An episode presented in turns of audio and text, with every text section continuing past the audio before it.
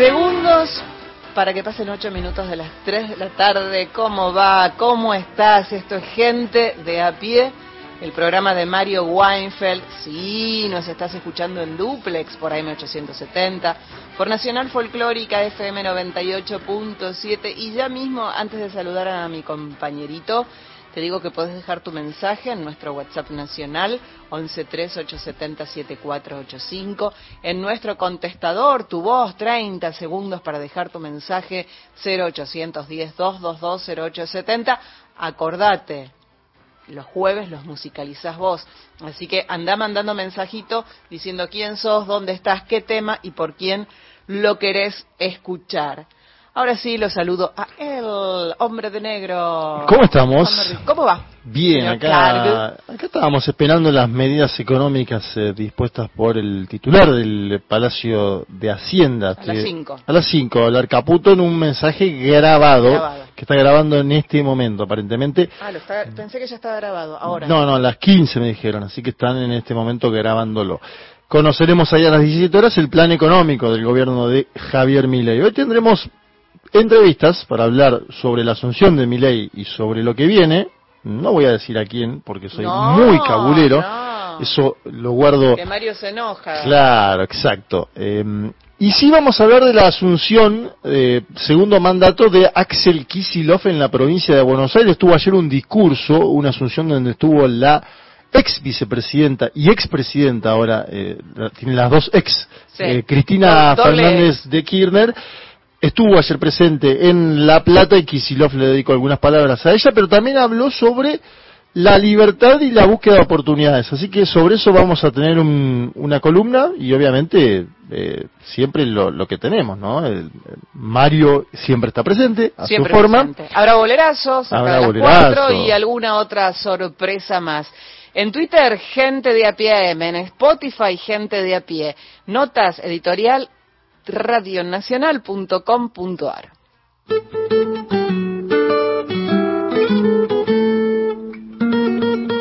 Bien, decíamos que teníamos varias comunicaciones el día de hoy. Vamos a hablar con eh, Juan González, eh, periodista, autor de El Loco, la vida desconocida de Javier Milei, alguien que estuvo en los últimos meses dando, bueno, numerosas entrevistas sobre el libro, sobre la personalidad del presidente argentino. ¿Cómo estás, Juan González? Te saluda Juan Manuel Carga acá en el aire de Nacional. Buenas, Juan, ¿cómo te va? Un saludo para vos, para todo el equipo. Bien, estamos bien. Te queríamos consultar por, eh, bueno, diversas cuestiones vinculadas a el nuevo presidente que tiene la Argentina desde el día domingo. En primer lugar, hay algo que em, que vi, que vengo viendo y, que llama la atención en, Twitter y en diversos lugares, que es el, poderío dentro del gabinete de Karina Milei, ¿no? una de las figuras preponderantes dentro del nuevo gobierno. Veía sobre todo también, yo me especializo más en internacionales, entonces vi el encuentro que tuvo Volodymyr Zelensky, el presidente ucraniano, con eh, Milei, donde Milei la presenta a, Karina y le dice, she is the boss, ¿no? Ella es el, el jefe. ¿Qué nos puedes contar de, de Karina Milei? Eh, la estamos conociendo en términos de la opinión pública argentina, pero indudablemente va a ser alguien muy importante el nuevo gobierno. Bueno, ella es una figura central, ¿no? Eh, te diría es la persona más eh, importante del gobierno que, que acaba de, de, asumir, bastante más que el hermano, varias categorías más que el hermano, eh, no deja de ser muy impresionante lo, lo de ella. Vos te vas a enero 2021, que no fue hace tanto, y ella vendía tortas por Instagram, una pastelería que se llama Sol Sweet, la pueden buscar en Google como eh, Sol Sweet de Cosas Ricas, y van a ver ahí las cosas que hacían Karina. Eh, tiraba las cartas del tarot y hablaba con animales muertos, y hoy es la persona más importante de este gobierno. Eso tiene una razón de ser que más que política es biográfica, que es la relación eh, tan estrecha e intensa que tuvo con el hermano toda la vida, que hace juego con que al hermano toda la vida le ha costado eh, muchísimo, enormemente, establecer vínculos, ¿no? Claro. Eh, eso lo puede ver materializado que tuvo su primer amigo a los 35 años, o su primera pareja a los 47 años, o el hecho de que él estaba convencido que el perro no era el perro, sino que era literalmente su hijo, ¿no? Citándolo en palabras textuales. Bueno, ella siempre estuvo ahí, de ahí viene el capital político que tiene y hay que seguirla así, hay que seguirla con mucha atención. Y, a ver, de Milei conocemos que es un teórico de la economía, ¿no? Que, que, conoce a, bueno, sobre todo dentro de lo que es la escuela austríaca, diversos pensadores, eh, economistas. ¿Sabemos algo de la formación política, por así decirlo, de Karina Milei? Es que no, no la tiene. No eh, tiene. Por, eso digo muy impresionante, pues Milei, eh, si bien arranca la política en el 21, uno puede rastrear el roce de él con empresarios políticos eh, periodistas o dirigentes de hace mucho, ¿no? Claro. En el 2008 empieza a trabajar para Ornequian, 2002-2015 labura para el gobierno de Scioli, en 2015 tiene un breve paso por la campaña de Massa, en el 16 y 17 asesora Sturzenegger, eh, todo el roce con el Círculo Rojo, empresario, etcétera. Ahora, Karina Milei, hace dos años, digo, le pasaba muy por afuera eh, de, todo este mundo. Por eso digo, es realmente eh, una cosa muy impresionante, te diría capaz más que el hermano en el crecimiento de ella. Aparte, el, arco narrativo del personaje, alguien que en el arranque de La Libertad Avanza, en los que pasó 2021, se le notaba todavía, cierta timidez y ahora ya desde el arranque de este año eh, empezó a decir si quieren estar acá, eh, saben a quién tengo que, a, quién tiene que llamar, que, es a mí. Eh, y ahora ya digo, es muy claro, es quien le da el bastón de presidencial el otro día a Mireia antes de que salga el discurso.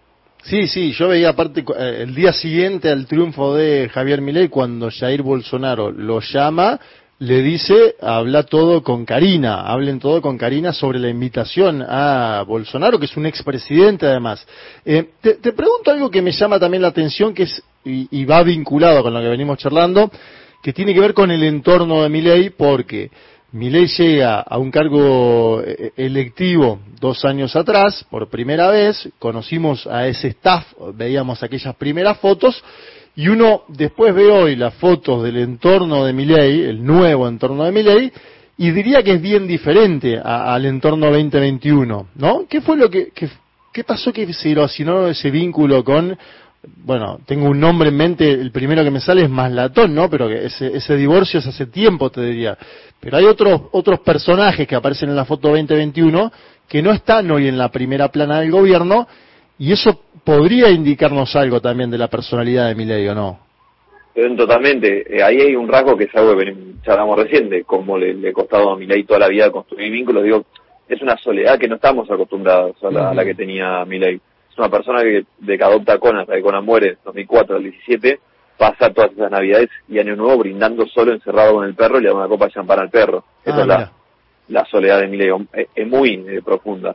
Eso se traslada en esto de que le cuesta construir vínculos y uno ve como todo el tiempo, no solo, digo, ahora porque estamos detenidos en los últimos años políticos de Milei, pero todo el tiempo él ha tenido estas relaciones eh, que en algún momento llegan a ser cercanas e intensas y eh, uno ve sistemáticamente como le dice aparta, una, una que fue gran fuente del libro, que una amiga de él, casi una, la segunda madre, la que nunca tuvo, me decía una vez, eh, Javier no sabe querer, no es su culpa, nunca le enseñaron a querer, eh, pero el día que le deja de ser útil, se descarta como quien tira una botella de plástico a la, eh, a la basura y listo.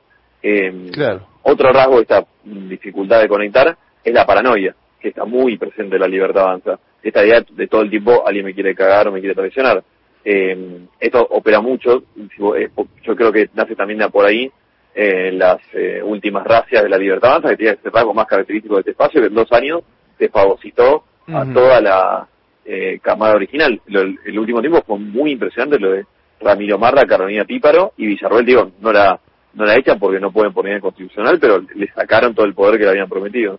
Bueno, ahí sobre, sobre ese tema me interesa también pararme. Igual es normal en un punto, no, no para justificar al, presidente en funciones ya, pero digo, es normal tener cierto vínculo distante con los vicepresidentes en los últimos años en América Latina, te diría que es casi una nota muy usual. Está pasando en este mismo momento en Ecuador con Novoa y su vicepresidenta, que también está muy vinculada a la vicepresidenta Argentina, pero se le veía un perfil muy alto a ella durante la campaña, es más, incluso en algunos medios de comunicación, en entrevistas conjuntas, ella parecía que lo aplomaba el propio Milley, y ahora parece fuera de escena totalmente, o al menos gestionándose ella misma sus actividades, ¿no? En el encuentro con eh, policías, con militares, como sucedió antes de la juramentación de ambos. ¿Cómo pensás que va a ser el vínculo a futuro entre ellos dos? Eh, visto y considerando las personalidades de ambos. Me parece, me parece que Villarroel eh, sobreestimó su poder y su influencia en los últimos tiempos, ¿no? Creció mucho su figura y ahí ella evidentemente se envalentonó, esto se materializa sobre todo en uno de los hechos que a Karina más le molestan, que es cuando ella hace un acto con logo propio en la ciudad de Buenos Aires, días antes del balotaje, sin avisar ni consultar, o cuando le pide una reunión a Macri sin eh, preguntárselo antes eh, a, a Milei. Después, eh, su aporte, digamos, a la, a la estructura de gobierno, no sé cuántos votos arrastra, no tiene una estructura de gente.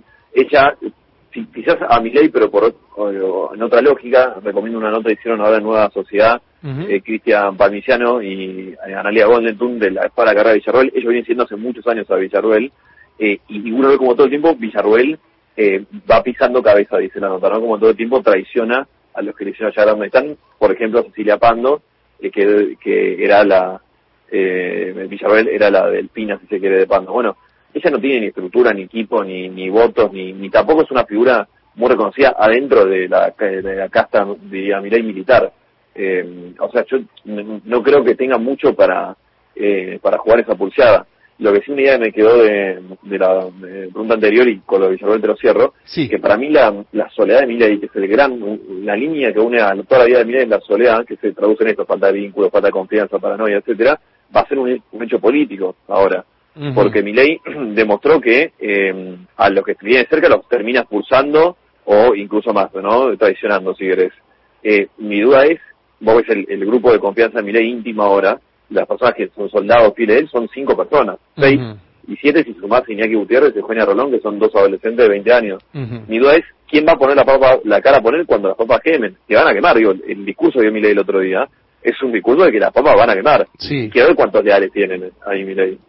Está bien lo que planteas, ¿no? Y, ahí te llevo a, otro elemento de la política, eh, que es el, el expresidente Macri, que obviamente lo apoyó firmemente ante la segunda vuelta. Para mí es el, el, gran desencadenante de la victoria electoral de Javier Milei, porque venía en un momento de aguas bajas eh, Javier Milei, Mauricio Macri eh, se, pone al hombro, digamos, el discurso de cara al balotaje y ganan la elección ampliamente, contundentemente, pero ahí tenemos gente que es del macrismo dentro del de, eh, gabinete de Javier Milei, o que venía del macrismo, y lo pongo en estos términos, pero aparece como casi monotributista, digo, es decir, jugaron por la suya el ingreso al gabinete, eso dicen, y a uno si lee el tuit de Mauricio Macri, se entiende eso, ¿no? Porque dice a título personal, ¿no? Lo llama, tanto a Caputo como a eh, la, señora Woodrich. ¿Qué, ¿Cómo piensas que puede ser el vínculo entre Macri, un hombre que siempre tiende a pensar los vínculos, si querés, en términos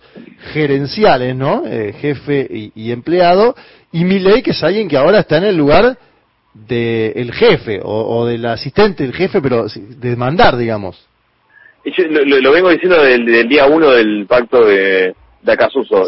Solo, solo puede terminar mal por la naturaleza de ambos. Eh, Macri conoce eh, empleados o enemigos, no hay nada más en la tierra eh, para él. Y Milei, y yo sé que este es un plano a veces complejo de charlar así rápido, sin, o sea, es difícil de entender, pero Milei es un tipo que entra a casa y piensa que está Dios hablándole, que toma un mate con él, que es Dios quien le dijo a través de su perro muerto que tenía que meterse en política. Entonces, es un líder con una eh, profunda convicción mesiánica. Juega el la Liga Moisés en su cabeza, Milei. Entonces, eh, no lo vas a tomar. Eh, otra tesis que se desprende acá. Eh, Milei es inmune a la teoría de Baglini. El, el mesianismo te anula a, a Baglini, y lo, vimos domingo. Digo, fue un discurso de profundísimo shock. No hay nada de moderación en, en Milei. En, en esa línea, eh, él a Macri y, otra más, digo, pues a veces se, se, se, comparan esta semana lo de Cristina y Alberto. Digo, la relación de fuerzas es muy distinta. Milei salió primero, Macri salió tercero. Eh, eso posibilita lo que vemos hoy, que Milei, eh, muchas gracias de Mauricio, pero el, gobierno de él, el gabinete de él, la CIA, no sé qué anunciar ahora Caputo, esto es lo que sé que va a anunciar algo bien, bien de fondo y fuerte, un ajuste muy fuerte, es Milei, eh, y bueno, yo creo que puede terminar mal.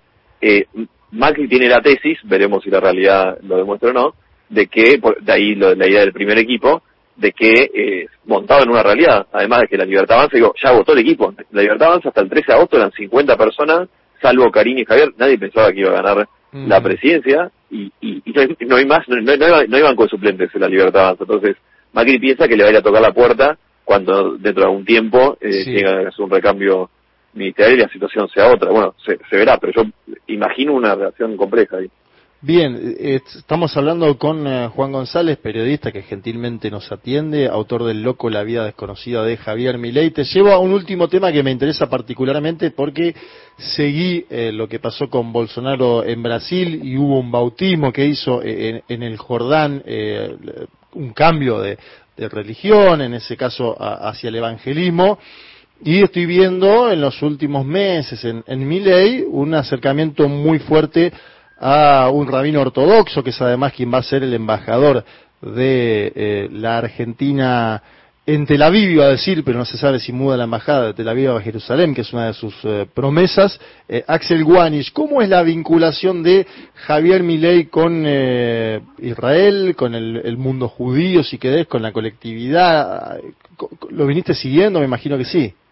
Sí, mira, el, la primera idea es que en la cabeza de Milei todo lo que es esotérico, sobrenatural, religioso, místico es central. Él, porque él pasa toda una vida de odiar a la política, de rechazar. En 2019, lo, tanto Ornequian, que lo había empujado a los medios y después de la política, le había propuesto ser candidato. Los liberales que van con Expert, claro. la, la, segunda opción, Milei, sí. eh, fue la, la primera. ¿Por qué Milei pasa de una vida de odiar la política a meterse? Bueno, porque él dice que Dios se le aparece y lo elige. Uh -huh. Entonces, desde ahí en adelante, todo lo que sea religión y, y esoterismo, lo que sea, es central para él. Después hay un cambalache muy impresionante, mire, un cristiano bastante practicante que eh, a mitad de 2021, ya con la campaña arrancada, empieza su conversión al judaísmo, a lo que se le suma toda la cosa de los medium, el brujo, el perro que le haga, digo, ya es otra cosa. El otro día, de hecho, el domingo, en la misa interreligiosa, cosa que a muchos en la comunidad judía lo vienen siguiendo, más ortodoxa de lo, ortodoxa de lo vienen siguiendo a Milei, les hizo ruido, Milei hace la señal de la cruz, cuando... Mm eh, hablaba el, el, obispo García Cuerva, si no me equivoco. Claro. Eh, dicho eso, lo de Rabino es una figura... Y juró eh, por los santos evangelios, ¿no? También. Exactamente, o sea, por eso es una combinación, yo te diría que creo que ni Milei la tiene definida. Ahora lo del Rabino, para mí es una figura, de hecho, esta semana voy a escribir de él en, en la revista Noticias porque me parece una figura central. Claro. No solo porque, eh, uno, eh, Milei se lleva meritocracia a marzo poniendo a su amigo embajador, dicho sea de paso, pero además el hecho de poner un rabino en la embajada, en, Jerus, en, en Israel, es una señal geopolítica, no sé cómo caer en la zona, yo nunca hubo un rabino eh, embajador, es una señal eh, bastante contundente, quiero ver cómo cae. Sí, pero sí. El, dale, dale, dale. Sí. No, que para cerrarte, hay una muy buena nota que hace Ale Jorbate en La Nación, donde habla todo el paso espiritual de, de Milei. Ahí rescata un hecho central que a mí se me había pasado, que es que la primera vez que va Milei a verlo a Wanish, al, al, a, creo que fue en el eh, ahí en, en Asilva, en la, en la comunidad de él, eh, Wanish hace una cosa bastante extraña, es que pone un, extraña digo para los cánones de la comunidad judía, que pone un cabalista que le hace una especie de predicción de a Milei, con Milei ahí, de que él estaba destinado a liderar un movimiento liberador de Argentina, le dice. Sí. Eh, con, un tipo que se pensaba elegido Dios. Entonces, eh, le ha trabajado, evidentemente, eh, la cosa mesiánica a Milei, haciendo cosas que salen mucho, tengo el tema lo vengo haciendo y lo vengo haciendo desde adentro de la comunidad, eh, cosas que salen mucho de lo que es la relación normal de un rabino con alguien que, que, que lo siga a él, que es, por ejemplo, el rabino yéndolo a ver a él y no, eh, no al revés, o el rabino levantando tanto el perfil, es una comunidad ortodoxa la, la que uh -huh. maneja Wanish. Son, son cosas como interesante para seguir. Sí, en Twitter marcaban mucho también de que el otro día cuando se junta con eh, eh, el canciller Eli Cohen es eh, el que tiene un kipá puesto, ¿no? Eh, como algunos decían, una especie de sobreactuación de su conversión hacia el judaísmo. Veremos cómo sigue eso. Vos decías la señal de la cruz. En la misa también vimos la juramentación sobre los santos evangelios. Parecería ser algo, una especie de híbrido, ¿no? Y que todavía está en construcción eso. No, total, por eso hay, una cosa ahí que es una mezcla muy impresionante. Eh, no, de hecho, no queda claro cuál es el Dios que le dice a Milei que se tiene que meter en la en la política. Eh, pues, eh, pues no sé, o sea, son pues, preguntas que me hago, pero sí, para Milei religión y política no no hay separación, es lo mismo, es, es el mismo camino. Bueno, la, la, última que te hago, ya nos estamos yendo y, y, te agradecemos el tiempo. El tema seguridad, porque estuvo el, el, episodio del botellazo durante la juramentación, durante la asunción. Vos mencionabas ahí que es una preocupación del presidente el tema seguridad. Me acuerdo que usaba dos camperas en la campaña, decían algunos por el chaleco antibalas. Es un tema que le preocupa seriamente a él. Eh, sí, sí, sí, se notó así. Eh, ahí, ahí toda, todo se monta además en una desorganización y el caos que la libertad avanza del, del minuto uno. Eh, también es, está todo pasando en, tiempo real, entonces muy complejo, pero eh, mi ley hace, nace, el espacio mi ley, nace hace dos años eh, en la capital federal, en una campaña, todo el 2021 de lleno metido la campaña, y de repente en un año y medio llega eh, a la presidencia. Digo, sufre de eso que puede parecer eh, positivo, seguramente como carrera política, es un problema de términos logísticos reales. Sí, demasiado rápido, no, no, no, no hay parangón, no sé, Perón es el otro parangón que se me ocurre, pero a otro mundo, otra Argentina. Entonces es todo un caos, es todo un caos. Y aparte mi ley es bastante inmanejable, es tanto para eh, que alguien le dé idea sobre economía como que le dé idea sobre la, eh, la seguridad. Pero sí, ese es un tema de, de preocupación. De nuevo, la paranoia está a la orden del día en el círculo chico de, eh, de mi ley, así que seguramente haya algunos nuevos capítulos ahí. Te agradecemos, Juan González, periodista, autor del Loco, la vida desconocida de Javier Milei, por tu comunicación con gente de a pie nacional y seguramente hablaremos más adelante a medida que vaya eh, avanzando la gestión de gobierno de Javier Gerardo Milei. Muchas gracias. ¿eh? Cuando quieran, abrazo grande. WhatsApp de oyentes. WhatsApp nacional 11 3 870 7485. Nacional Podcast. Lo más escuchado en Ramada, Chango Espacio. En las vertientes claras que corren sin cesar, en la dulzura agreste de los cañaverales, el alma de la zamba se yergue tutelar. En Ramada, más de 930 mil descargas. Escuchalo donde y cuando quieras. Encontrá los podcasts en radionacional.com.ar. ¿Buscas un lugar donde estacionar en el microcentro? Déjanos tu auto. Lo recibiremos bajo las más estrictas normas de seguridad sanitarias. Cuidarte y cuidarnos es la prioridad. Estacionar en el garage más seguro del microcentro, Avenida Corrientes 677, a metros de la calle Florida, sobre el lado izquierdo de la avenida. Gente de a pie, el programa de Mario Weinfeld.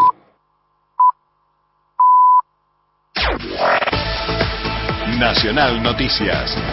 El país en una sola radio.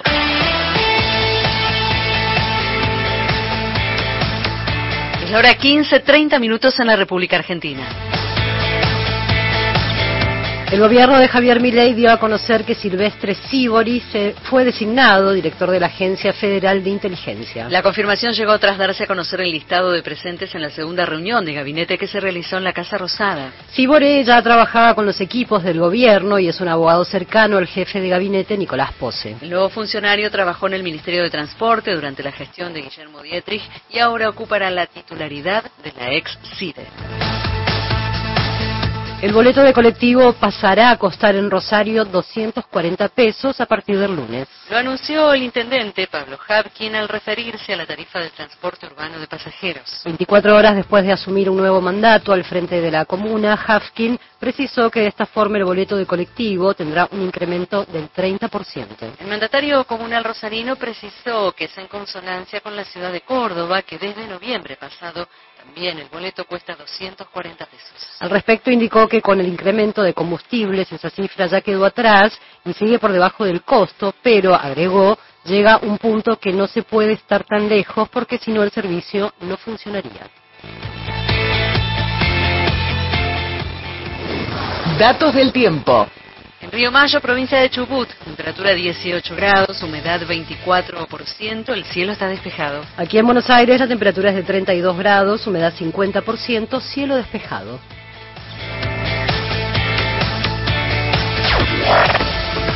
Informó Radio Nacional en todo el país. Más información de nuestras 49 emisoras en toda la Argentina, radionacional.com.ar. Tu verdad, tu identidad está en el día. Radio Nacional. Un programa con agenda propia. Gente de a pie. El programa de Mario Weinfeld.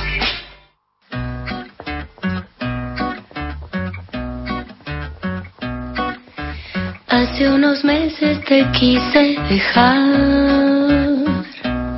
pero pasan los días y pasan nomás. Gasto mi tiempo en palabras, buscando la forma adecuada. Corre y corre la vida por mi cara. Desarmo el vocablo y no puedo llegar al fondo de tu superficie celular. Y siempre llorando en la cama, estoy ya tan acostumbrada. Te busco, te busco y no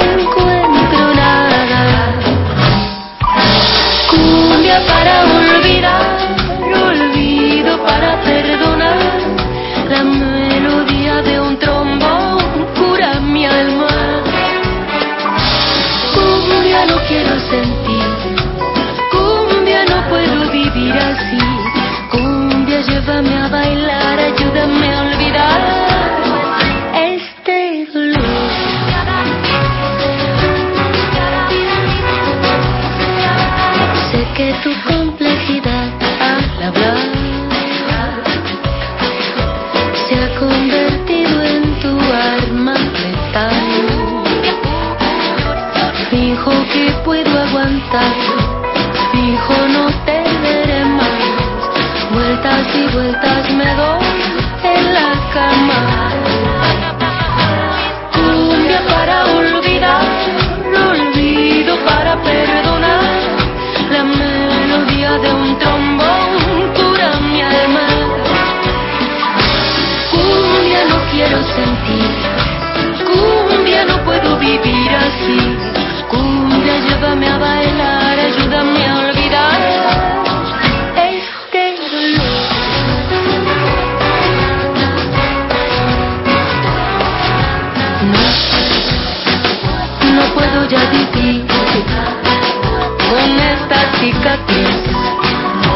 duele toda el alma.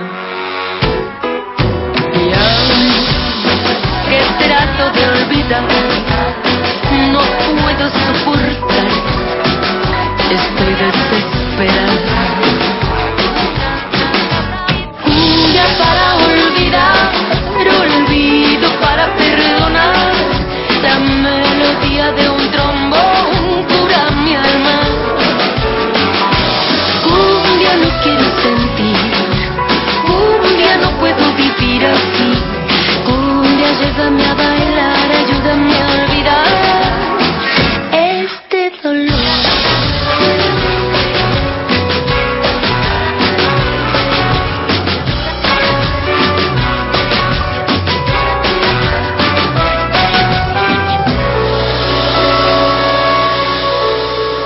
Música, Mon Laferte, cumbia para olvidar.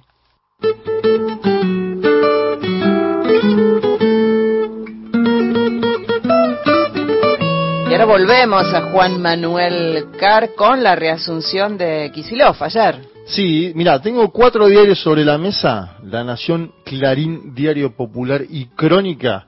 Sí. Los dos más vendidos de eh, la mesa son los de Nación y Clarín. Creo que Clarín en primer lugar, Nación. no- me falta página 12 que sé que lo tiene en tapa. Clarín y Nación no tienen en tapa la asunción del gobernador de la provincia de Buenos Aires, la provincia más grande de este país, ¿no? Eh, esto es un dato a tener en cuenta, la cobertura mediática, por eso también me parecía interesante, cosa que sí tienen Popular y Crónica en tapa y que también no tiene página, la asunción de Axel Kisilov, segundo mandato en la provincia de Buenos Aires, con un discurso eh, basado en una defensa del Estado, una defensa de la justicia social, el elogio a los 12 años de kirchnerismo y ciertas críticas, obviamente en base también a los preanuncios, porque todavía no conocemos los anuncios económicos del gobierno de Milei de parte del gobernador de la provincia de Buenos Aires hacia la nueva administración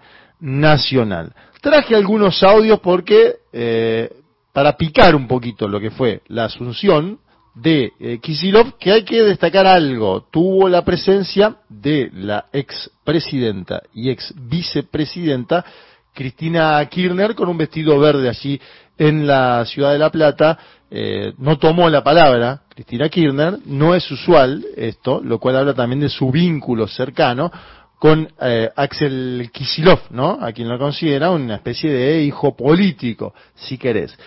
Vamos a escuchar algunos de los audios, como le mencionaba, porque me parece que es un discurso que dejó mucha tela para cortar en un momento donde hay debates sobre hacia dónde va el peronismo, hacia dónde va Unión por la Patria o el ex Frente de Todos o como se llame en el futuro, qué va a pasar con el kirchnerismo como fuerza política. El primer audio, Kisilov explica qué piensa él que votaron las y los bonaerenses. A ver. Estamos obligados a decirlo. Pese a todas las dificultades, los bonaerenses evaluaron que lo que falta en materia de vivienda, de educación, de salud, de infraestructura, no se consigue ni con motosierra ni con ajuste. Respaldaron lo que se hizo, pero sobre todo los bonaerenses dijeron que no sobran derechos, que no sobra Estado. Exactamente al revés. Hacen falta más derechos, hacen falta más y mejor Estado. Bueno, ahí tenemos una diferencia nítida con el discurso que emitió el presidente de la Nación el día domingo, el día de su propia Asunción. Estamos, como bien saben ustedes, a la expectativa de eh, el denominado Plan Caputo, que aparecerá sobre las 17 horas de eh, 17.30. Me informan del día de hoy, acaba de grabar el mensaje Caputo. Kisilov, eh, como le decía antes, tuvo la presencia de Cristina Kirchner. La mencionó en dos ocasiones. Vamos a escuchar la, primera mención de Kisilov a la ex presidenta de la Argentina. Agradezco la presencia de una persona a la que admiro demasiado. Dos veces presidenta y hasta anteayer vicepresidenta de la Nación. Gracias Cristina por venir, gracias por estar.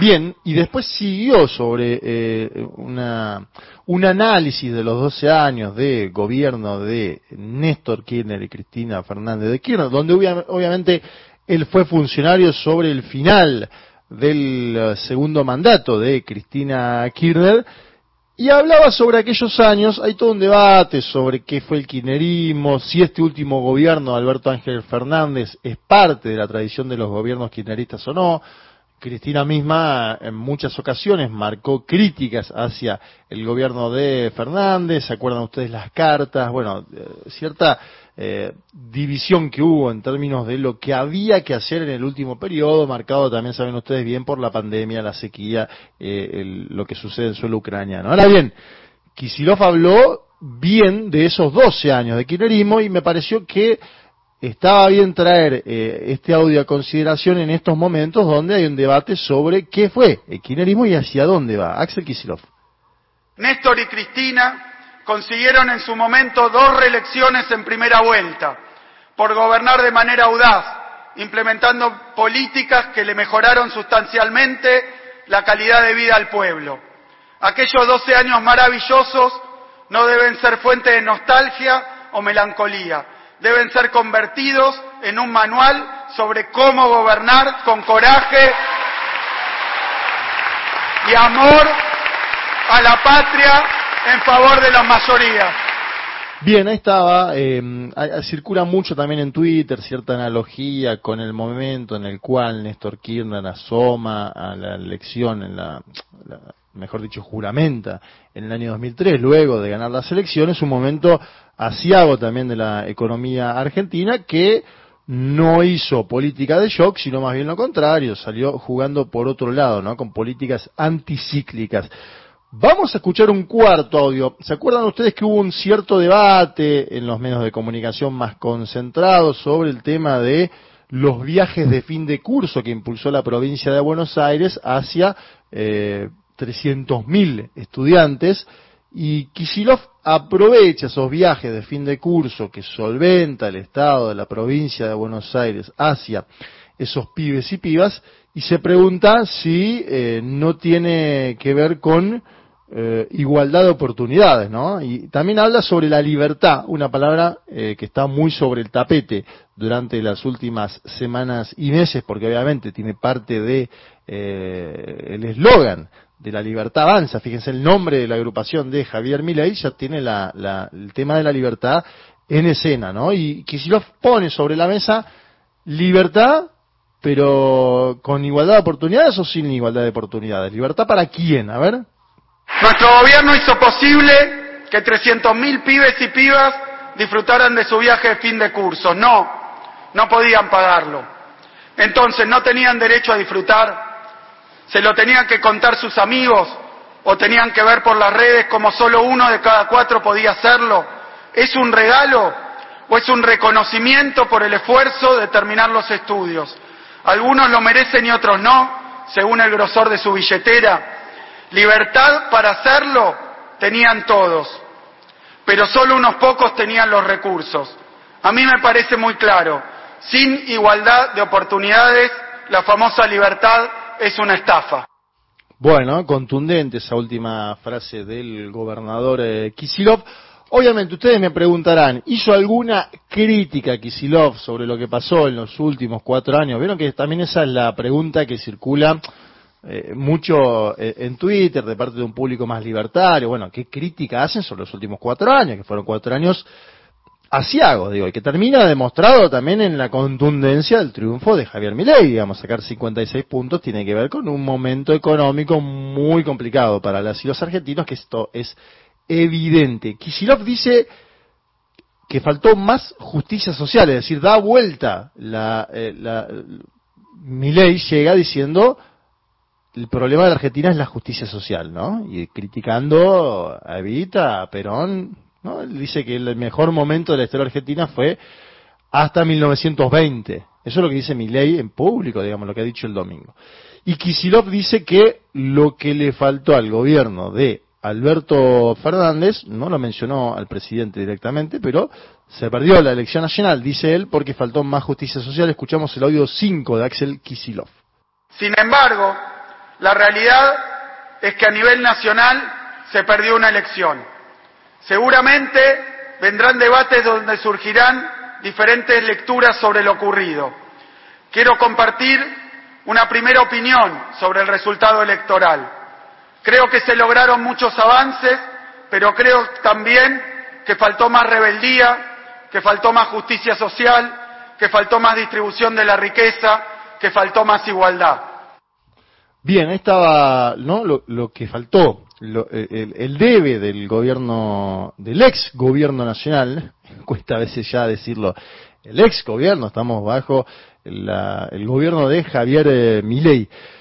Audio número 6. Em, ¿Qué va a hacer ahora Kisilov? Es la gran pregunta. Kisilov va a gobernar el distrito más importante del país, un distrito enorme, un distrito con eh, cuatro de cada diez votantes a nivel nacional en términos del padrón ejecutivo, un distrito que produce muchísimo de la riqueza de la Argentina.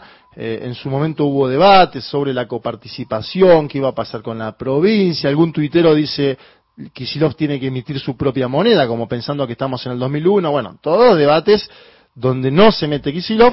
Sin embargo, Kisilov dice, la sociedad argentina votó algo distinto a lo que votó en la provincia de Buenos Aires y analiza cierta esperanza que hubo en el voto a, a, Milei, porque esto es otro también otro dato, digamos. Milei tuvo un voto bronca, castigo hacia el gobierno de una parte grande y también hubo gente que lo votó esperanzada en que exista un cambio efectivo de política, de política económica. Y él dice que hay que respetar esa esperanza de los millones que votaron y eligieron a, a Milley, pero que discrepa del análisis sobre qué va a suceder con el gobierno de Milley. Escuchamos el audio 6 de Axel Kicillof. La sociedad argentina eligió un nuevo presidente cuyas ideas y propuestas no compartimos. Pero en democracia el pueblo y solo el pueblo es el que manda. Por eso corresponde en primer lugar respetar la esperanza de los millones de argentinos que lo eligieron a la espera de un tiempo mejor. Sin embargo, no les voy a mentir. En mi opinión, las propuestas de la fuerza que ganó no conducen ni una mejor sociedad ni una mejor economía. Así todo, deseo con honestidad y sin ninguna duda que las cosas salgan bien. Nos tocará convivir con un gobierno nacional cuyas prioridades no compartimos, pero cuya legitimidad popular respetamos. Bien, ahí está, ¿no? Eh, en mi opinión, decía él, las propuestas no conducen ni a una mejor sociedad ni a una mejor eh, economía. Acuérdense que tanto el presidente de la nación como el gobernador son economistas.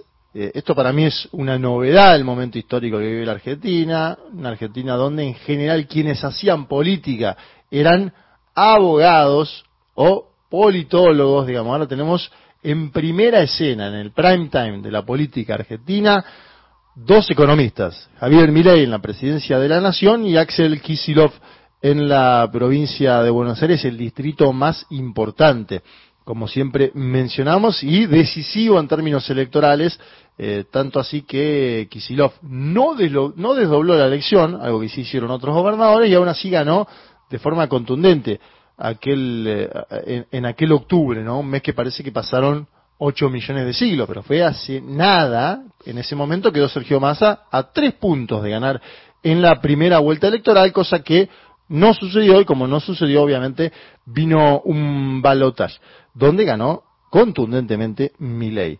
Vamos a escuchar el audio número 7 porque este es, el, es la finalización del discurso de Kisilov adentro del predio donde se hizo la asunción, eh, eh, es decir, en la Asamblea Legislativa de la provincia de Buenos Aires, en la ciudad de La Plata, ante legisladores propios y ajenos también, porque obviamente participaron todos los legisladores. Ahí tenés una diferencia, si querés, con el discurso de mi ley del día domingo, donde asumen interiores en el propio Parlamento de la Argentina, pero el discurso lo da afuera, ¿sí? hacia la gente. Aquel discurso donde anunció que venían tiempos asiagos para la economía argentina por los próximos 18 a 24 meses, según él. Escuchamos el último audio de Kisilov en la parte de adentro, hablándole a las y los legisladores de la provincia de Buenos Aires, hablando sobre dignidad, derechos, solidaridad y libertad. Conviene para terminar resaltar algunas de nuestras convicciones más profundas. La dignidad no es un negocio. Los derechos no se miden por las ganancias económicas. La solidaridad no hay ni cálculo ni transacción. La libertad solo es posible si hay igualdad. La vida no es un mercado y la patria, la patria no se vende. Bueno, estaba, ¿no? La vida no es un mercado, la patria no se vende, cosas que se dijeron también en la campaña electoral y que Kisilov sigue eh, mencionando ahora. Me quedan dos audios que tienen que ver con el Kisilov en exteriores, donde le habló hacia la militancia. Fue esperado, te diría, el discurso. ¿Por qué? Porque eh, hubo un silencio de los altos mandos del peronismo, del kirchnerismo en las últimas semanas, posterior a la elección del 19 de noviembre, ¿no? Que también tiene lógica dejar hacer al nuevo gobierno, ¿no? Eh, tiene lógica política. Ahora, Kisilov también tiene que asumir una provincia donde marca dónde está parado, qué es lo que tiene, qué se hizo en el mandato anterior, qué se pretende hacer en este mandato que eh, asoma para el periodo próximo y obviamente eh, es una de las figuras que el peronismo podrá contar de cara al futuro. Esto es evidente, ¿por qué? Porque ganó una elección en un momento económico complicadísimo para el peronismo y donde en general elecciones de este tipo a nivel nacional te pueden llevar puesto. Bueno, no le pasó a Kisilov. Entonces Kisilov dice, yo estoy acá, hicimos esto, vamos a hacer esto otro, eh, y habla afuera y opinó sobre eh, el peronismo, que es el tema, no el tema tabú, el peronismo es un, un movimiento importantísimo en la Argentina desde su nacimiento en el año 1945, que tuvo sus aguas altas, que tuvo sus aguas bajas, pero que siempre permanece activo en la política, que nadie podría dar por muerto. Hay una frase muy interesante de un expresidente uruguayo, eh, Julio María Sanguinetti, que dice, en política no hay muertos, hay heridos graves y heridos leves, no hay muertos. Si quieren, también fijémonos en algunos nombres de los gabinetes cada cuatro años en la Argentina para graficarnos de eso, que no hay muertos en la política argentina, sino que hay heridos graves y heridos leves y que eh, en general se reciclan las caras. Pero Kicillof opina sobre la voluntad popular y el peronismo. Esto fue afuera, a ver.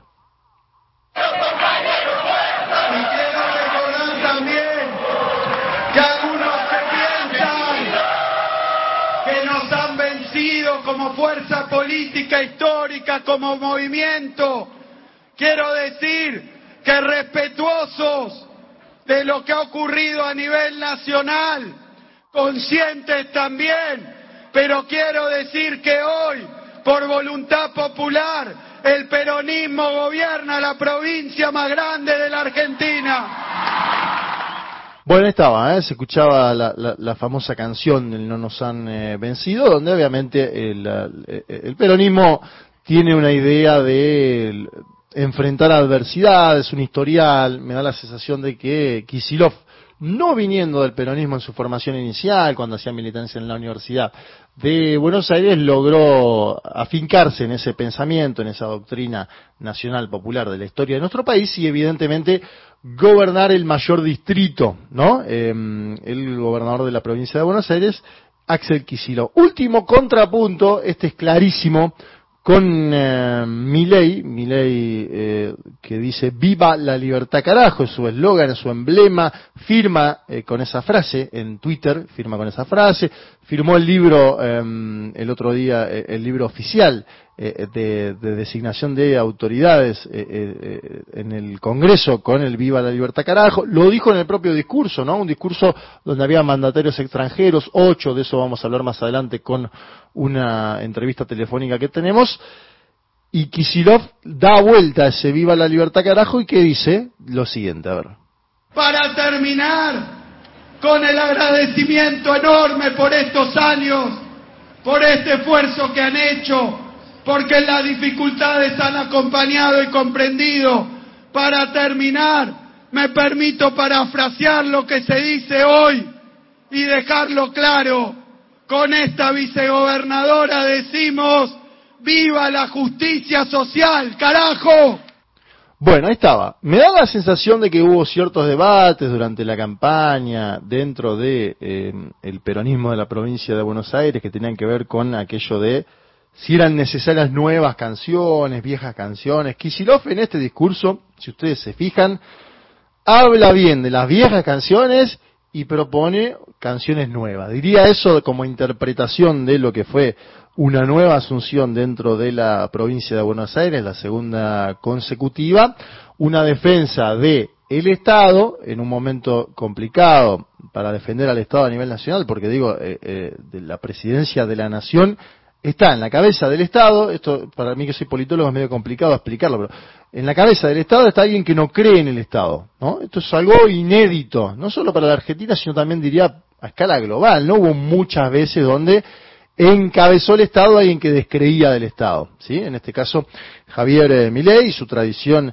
eh, anarcocapitalista dicen algunos, liberal libertaria dicen otros, de la escuela austríaca dicen otros, bueno, eso veremos un Kisilov que se afinca en la idea de justicia social, que elogia los 12 años de gobierno de Néstor y Cristina Kirchner y que dice que para que haya una libertad y no sea esta una estafa, se necesitan igualdad de oportunidades. Me da la sensación de que está el debate ideológico planteado, que habrá que ver ahora cómo camina de conjunto Kisilov con una administración nacional que no promete fondos para las provincias, ¿no? El no hay plata es el eslogan oficial de Javier ley desde antes del día domingo, ¿sí? Lo dijo, en, eh, fue en una entrevista, que dijo no hay plata y aparecieron remeras, no merchandising con el no hay plata, después lo dijo nuevamente el día domingo en la Asunción, y Kisilov en su discurso está diciendo nosotros necesitamos dinero para efectivamente hacer política social, que la política social además va a ser la que contenga a buena parte de la población que va a quedar diría eh, en términos eh, muy dinámicos, eh, dañada por una suba mayor de la inflación, que algunos caracterizan como una posible hiperinflación, y lo que conocemos, ¿no? una devaluación que probablemente sucederá en las próximas horas. Ahí teníamos el discurso de el gobernador de la provincia de Buenos Aires marcando advertencias al presidente electo diciendo yo también tengo un poder soberano, me lo dieron las y los bonaerenses, la provincia más grande de este país, y habrá que ver, como decía antes, cómo transitan juntos los próximos cuatro años. Kisilov tiene experiencia en gestión, pero también necesita un acompañamiento nacional. En el caso de Milei no tiene experiencia en gestión ejecutiva y tendrá que hacérsela en los próximos eh, cuatro años, como bien hablábamos antes con Juan González, que conoce su biografía. Bueno, esto fue la columna sobre la segunda juramentación de Axel Kicillof en la provincia de Buenos Aires, un hombre que tiene fichas para ser el conductor del peronismo en los próximos años. Veremos si le salen las cosas bien dentro de la provincia, eh, porque el peronismo también eh, es un movimiento que, bueno, tiene sus cosas, ¿sí? Tiene sus cosas y efectivamente en términos selectivos diría que hay que prestar atención porque es la figura más importante hoy día. Gente de a pie. Hasta las 17. Nacional Digital. Una señal. Todas las radios. Escúchala en nacionaldigital.com.ar. Ombu, inversión tecnológica en calzados de seguridad. Ombu, caminamos el futuro. Calzados Ombu, nuestro liderazgo a tus pies. Yo tengo fe. Cosecha 73, un podcast del área de medios digitales de Radio Nacional. Conseguí licor y me emborraché. Un homenaje a los discos que en 2023 cumplen 50 años. Confesiones de invierno, como La Cigarra, Artó, Muerte en la Catedral, Yo Tengo Fe. Cosecha 73, Nacional Podcast. Escuchalos en la web de Nacional y en todas las plataformas digitales. WhatsApp de oyentes. 11 3 870 7485. WhatsApp Nacional. Un recorrido por las noticias y la realidad de la calle. Gente de a pie. El programa de Mario Weinfeld. Buenas tardes compañeros, para el próximo jueves pido piel canela por Eddie Bornet y los Panchos. ¿eh? Si perdiera el arco iris su belleza. Gracias, mi nombre es Ana. Muy bien ahí con los pedidos, Daniel, desde Pico Truncado. Quiere escuchar la canción El Vigía de y por Silvio Rodríguez. eh, y él escribe desde los cipreses Chubut y dice que si no esta mano esa la puedan reemplazar por esta otra también, de y por Silvio Rodríguez. Rabo de nube, dice gracias. Bueno, elegiste dos canciones hermosas. Vamos a las noticias.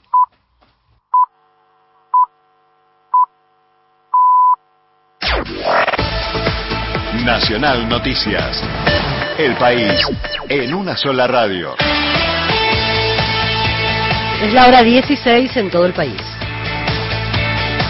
Los sectores vulnerables seguirán recibiendo ayuda del Estado. Así lo afirmó el vocero presidencial Manuel Adorni y agregó que las protestas deberán realizarse dentro de la ley. El ajuste fiscal iba a tener como contrapartida la expansión, en, de ser necesaria, por supuesto, en la contención social. Nadie va a dejar de ayudar a alguien que lo necesita. Eso no va a ocurrir en esta etapa en la Argentina porque entendemos la gravedad de la situación y, de hecho, la estoy describiendo. La- y hay que ser muy conscientes de la situación que vive la Argentina. Les acabo de comentar cuatro millones y medio de personas que no comen todos los días, que son indigentes. Y lo voy a repetir hasta el cansancio y de hecho lo vengo repitiendo desde antes de acceder a la función pública. Con respecto a las marchas, piquetes, conflictividad en, en- en las calles, dentro de la ley todo, fuera de la ley nada. Y se va a cumplir a rajatabla. Andrés Larroque afirmó que no conoce al agresor del presidente Javier Milei. El ministro de Desarrollo de la Comunidad Bonaerense repudió el ataque al jefe de Estado. Afirmó que no tiene nada que ver con la filosofía política de su fuerza, al tiempo que pidió se proceda con una investigación al respecto. La Cámara Argentina de la Construcción señaló que el gobierno de Santa Fe incumple con los pagos de obras.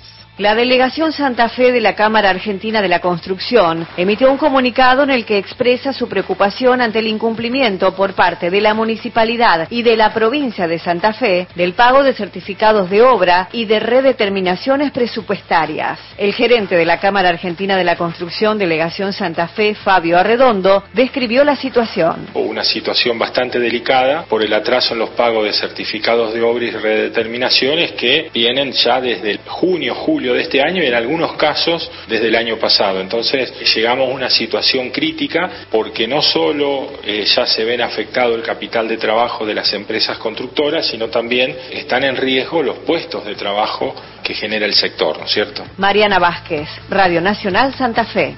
Deportes. La información con Agustín Tomper. Muchas gracias Silvia. Comenzó el Mundial de Clubes, el equipo que dirige Marcelo Gallardo de Arabia Saudita al Ittihad le está ganando en el entretiempo 3 a 0 al Oakland City con goles de Romarinho, Kanté y Benzema y de esta manera accede a la próxima ronda para buscar la semifinal con Fluminense de Brasil. Tránsito. Continúa un día muy cálido, por favor hidratarse antes de conducir una distancia importante. Por otro lado, está totalmente cerrada la avenida Córdoba por el incendio a la altura del Clondo. Por otro, otro país, toda la zona de los pasos fronterizos a Chile están habilitados sin demoras. El paso Jama Sierra 23 y el Cristo Redentor las 24 horas en Mendoza. Ernesto Arriaga para Radio Nacional, para todo el país. Datos del tiempo. En Puerto Argentino e Islas Malvinas la temperatura es de 9 grados, humedad 80%, el cielo está cubierto. En Buenos Aires el cielo está ligeramente nublado, temperatura 30 grados, humedad 45%. Informó Radio Nacional en todo el país. Más información de nuestras 49 emisoras en toda la Argentina, radionacional.com.ar. Tu verdad, tu identidad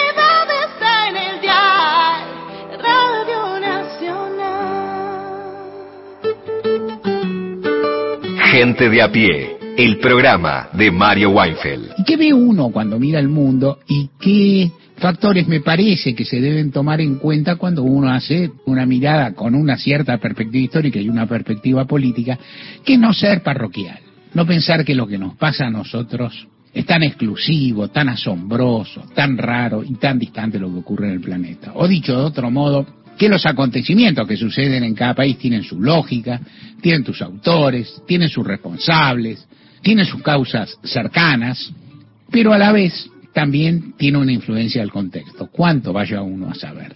Pero eso existe. A veces nos distraemos de esto. Y mira, a veces, ah, Cristina, aquello, Cristina, lo demás acá, Cristina, lo demás allá, yo qué sé. Y por ahí vale la pena mirar un poco más y observar que realmente hay una especie de giro mundial a la derecha. Y así como ahora con toda tranquilidad uno mira y dice, mira cómo cayó Juárez Selman en el 90. Y dice, bueno, también hay una crisis en el 90 y caían gente, digamos, caía gente más importante de Juárez Selman. Uno podría decir, pero Juárez Selman esto y aquello, Juárez Selman era esto, le decía el burrito cordobés, hacía no sé qué cosa, Carlos Pellegrini, que era, era más inteligente que él y más piola, más industrialista y todo. Todo eso es cierto pero también. Y Polito Yrigoyen, ¿le hacían un diario no le hacían? No se sabe. ¿Qué se le hacían ese diario? Nada, no existe. Pero bueno, tenía la mansadora, venía lento, estaba galopando. La crisis del 30 algo habrá tenido que ver, digo, la crisis del 30 cayó mucha gente que no le hacían el diario, o que sí le hacían el diario mejor el que, que no le hacían Yrigoyen y cayó y demás. El tercer gobierno peronista, le sobraban dificultades, le sobraban tensiones, ¿no? Pero también cayó porque hubo una decisión del Departamento de Estado, una decisión de los gringos que se tomó mucho antes de que Helvar hiciera no sé qué cosa, Cámpora hiciera no sé qué otra, o el primero de mayo de 1974 de los muchachos le cantaran o no le cantaran al general que le mostró tarjeta amarilla o tarjeta roja. Todo eso sucedió, pero lo otro también sucedió. Y entonces, ¿qué hacemos? Entiendo que eso es la política. No habla. La política es vos registrás esos factores y no te entregás. Si bueno, el mundo se habla de derecho. Entonces, ¿yo qué hago? No sé, hago como, me voy con ellos, me entrego, traiciono. Adopto mi posición a sabiendas de eso. Continuamos con Gente de a pie. El programa de Mario Weinfeld. Por Nacional.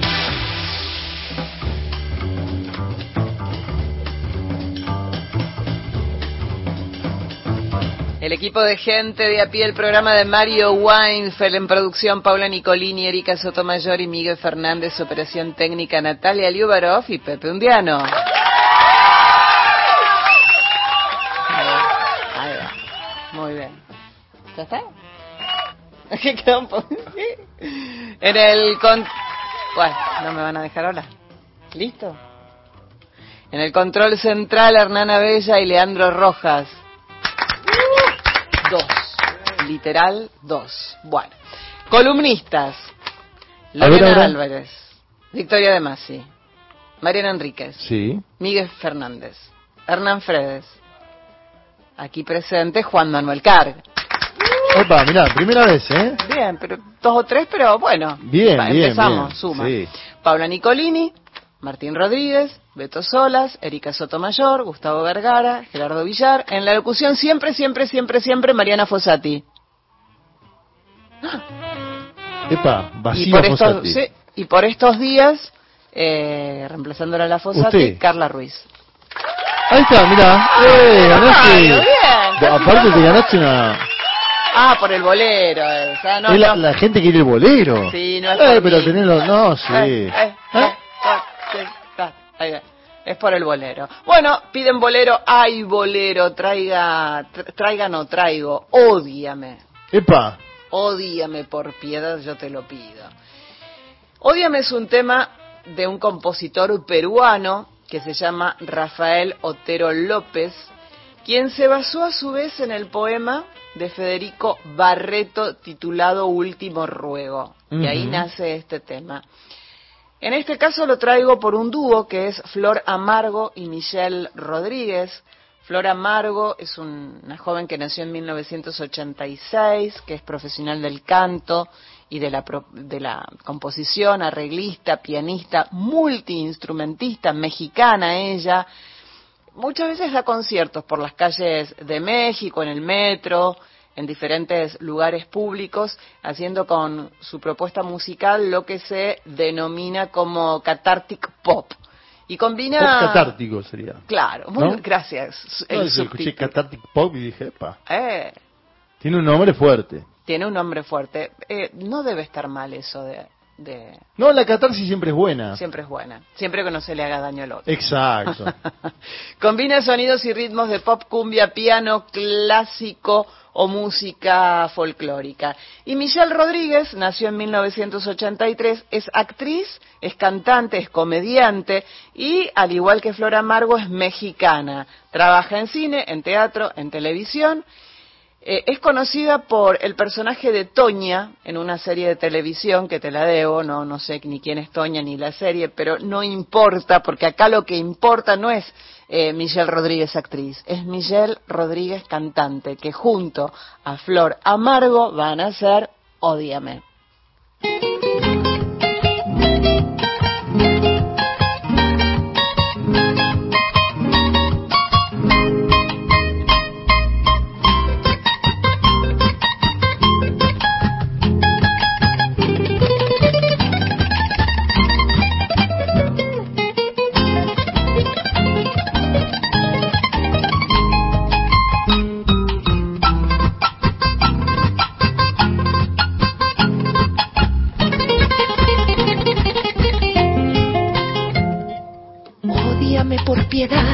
Te lo pido. Ódiame sin medida ni clemencia. Odio quiero más que indiferencia, porque el rencor hiere menos que el olvido.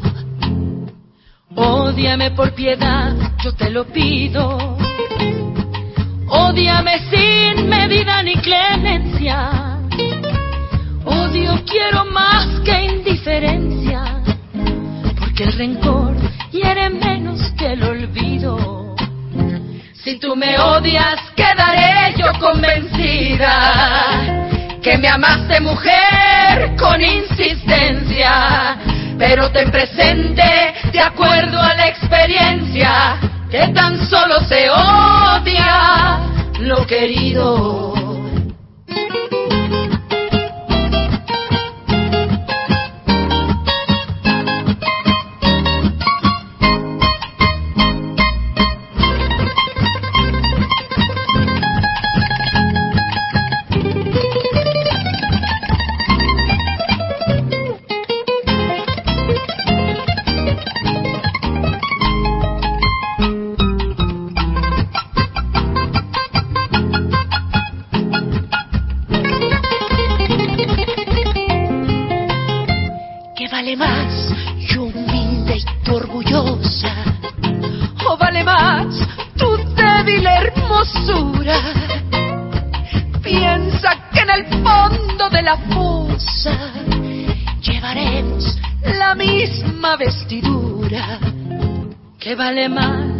Yo humilde y tú orgullosa?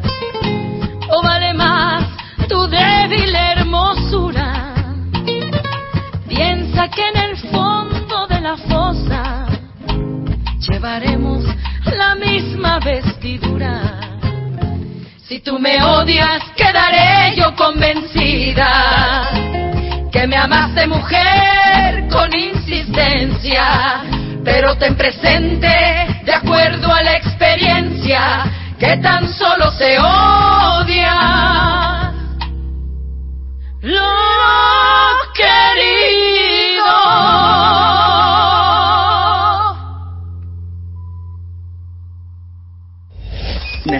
Digital, una señal, todas las radios. Frecuencia online de Radio Nacional.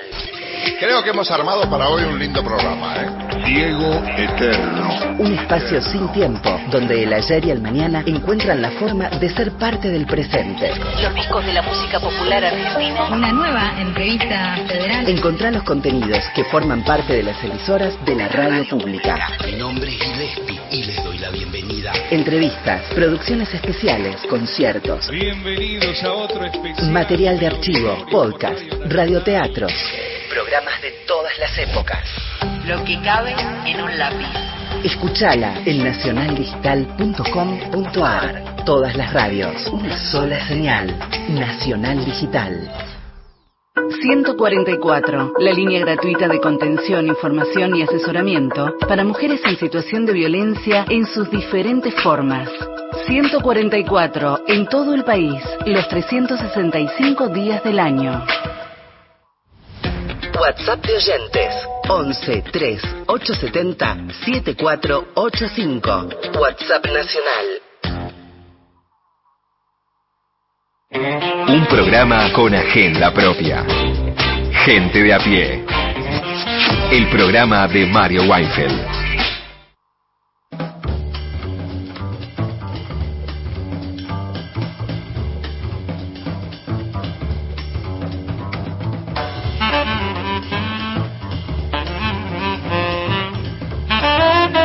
Catorce minutos nos separan de las 4 de la tarde y el domingo próximo pasado, en, en función a la asunción del actual presidente Javier Milei, veíamos imágenes del Congreso de la Nación, veíamos imágenes de la Plaza del Congreso o la Plaza de los dos Congresos, lo escuchás nombrar de ambas formas y una de ellas está mal dicha, eh, viste imágenes de la Plaza de Mayo, viste imágenes de la Casa Rosada, Casa de Gobierno, viste imágenes del Teatro Colón. Y para saber eh, más acerca de cada uno de estos lugares icónicos de Buenos Aires e históricos, y saber cómo se dice, porque esto yo sé que a él lo vuelve loco, eh, estamos en comunicación con el periodista y escritor el señor Diego Sigioto. ¿Cómo le va? ¿Cómo te va? Bien, ¿vos? Cuando te escuché decir Plaza de los Dos Congresos, sí, me agarró así como un ataque. ¿Viste? Que yo sabía, pero yo dije que de una de las dos formas, yo ya sé porque a mí me doctrinaste bien en esto. Muy se- bien. Se, se dice mal. ¿Cuál es la que está bien dicha? La que está bien dicha es Plaza Congreso o Plaza del Congreso. No de los dos congresos. No de los dos congresos, que es un error que salió, bueno, en todos lados salió de los dos congresos. Sí. Todo el periodista en todos los medios ponen Plaza de los dos congresos. ¿Y por qué le dicen así?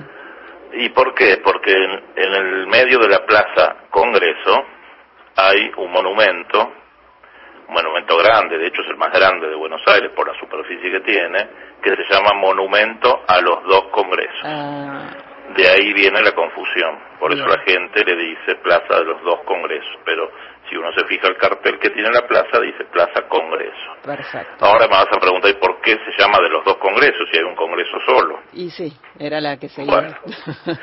En realidad el monumento homenajea no al Congreso que está enfrente, sino al Congreso de Tucumán de 1816 y a la Asamblea del año 1813.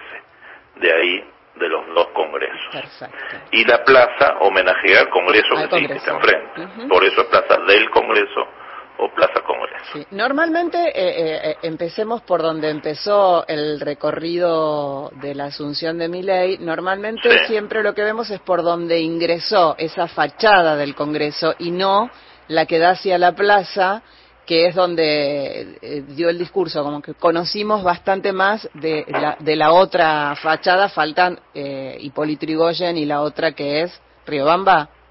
No. Eh, hay otra ya es combate de los pozos. Combate de los Pozos, es porque cambian Sí. Rivadavia.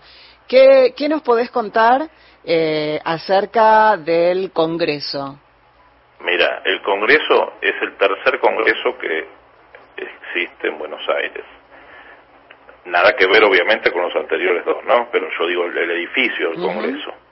El primer Congreso estuvo donde hoy está la Manzana de las Luces, en Perú y Alcina. Ahí todavía está el recinto de la primitiva legislatura. Todavía no se llamaba Congreso Nacional, era la legislatura. Sí. Eh, ahí, por ejemplo, en esa legislatura juraron eh, Bernardino Rivadavia en 1826. Después, bueno, no hubo presidentes, tuvieron los gobernadores de Buenos Aires, ahí juró Rosas. eh, o juró la presidencia de la Nación Mitre en 1862. Sí. Después hizo un congreso nuevo, que no existe más, pero todavía está el recinto también, por suerte. El congreso ese nuevo, que es de 1864, estaba en lo que hoy es Balcarce e Hipólito Yrigoyen, adentro del edificio que hoy ocupa la FIP. Bien. Viste, es un edificio enorme, frente a la Plaza de Mayo. Bueno, el congreso estaba en diagonal a la Casa de Gobierno, a la Casa Rosada. Y hoy se conserva el recinto también adentro. No había eh, dos cámaras, en ese momento había un solo recinto. Había dos cámaras en realidad, pero había un solo recinto. Para diputados y bueno, en otros momentos sesionaban senadores. Ahí, por ejemplo, bueno, juró Sarmiento, juró Roca, juró Avellaneda la presidencia. Y ese congreso estuvo hasta 1905. El nuevo, el que nosotros conocemos, que ya no es tan nuevo, No. se inauguró en 1906. El primero que juró ahí fue Figueroa Alcorta. ¿Y qué, qué estilo tiene? ¿Qué tipo de construcción? Y es una mezcla de estilos, una mezcla de estilos, bueno, inspirados básicamente en Europa. Este, el arquitecto que lo hizo era italiano, Vittorio Meano, que también tuvo una historia bastante, bueno, tuvo una historia bastante interesante, eh, en el sentido de que fue asesinado, me refiero con lo interesante. Pobre, pobre hombre fue un drama, en esa época llamado un drama pasional, eh, lo mató el mayordomo, sí, viste como las novelas de misterio. Mirá. Sí. Este, Meano además había sido el constructor del Teatro Colón. Así que imagínate qué arquitecto, de qué arquitecto estamos hablando. de arquitecto. Después vamos, vamos a ir al Teatro Colón para que... Bueno, para que, es el mismo. Entonces Meano eh, se hizo cargo primero del Teatro Colón, Sí. que ya a su vez, dije, se hizo cargo porque ya tenía otro arquitecto, que fue Francesco Tamburini, italiano, que murió. Entonces, bueno, se hizo cargo Meano. Bueno, más Cuando vale que Meano no estaba haciendo el Colón. cargo porque ¿Eh? se mueren todos. Sí, tres arquitectos tuvo el Colón. Mirá. Este, dos murieron. Bueno, Tamburini murió de muerte natural, Meano fue asesinado y lo termina eh, un belga, este, que cambió un poco el estilo, que fue Julio Dormal. Sí. La cuestión es que cuando Meano estaba haciendo el Colón, ganó la licitación para hacer el Congreso. Y se muda cerquita, Rodríguez Peña 70, o sea, Ahí a la vuelta. vueltita, casi una cuadra y media. Sí. Y, y bueno, y un día llega antes a la casa y no va que encuentra a la mujer con el mayordomo. Mira vos. Pasan las mejores Y familias. Sí, ¿viste? Y claro, ¿quién lo mandó llegar antes? ¿Por qué no se quedó? Claro, no hay que llegar antes nunca. Ah, No hay que Sería nunca, la moraleja nunca, de... no te quedaste haciendo tiempo, no sé. Tómate un cafecito. Claro, llegó y bueno, la nota nerviosa a la mujer en la puerta del dormitorio, ¿y qué pasa? Y bueno, y sale el mayordomo y le pega un tiro al propio Meano. Este, así que bueno, fue una tragedia y el Colón, que todavía estaba en obra, y el Congreso se quedan sin arquitecto. Claro. Este, de hecho, el edificio del Congreso, casi nadie sabe, pero la fachada que vos decías de combate de los pozos está sin terminar todavía. Le faltan algunas esculturas, que obviamente después nunca se terminaron. Claro. Este, pero no está completo como él lo había diseñado. Y justo cuando lo matan, a los días llega a la casa de Meano, ahí en Rodríguez Peña, llega una carta que había ganado el concurso para hacer el Parlamento de Uruguay, Mira. que también es obra de él, él había presentado el proyecto, pero bueno, le, le confirman que lo había ganado y bueno, No lamentablemente.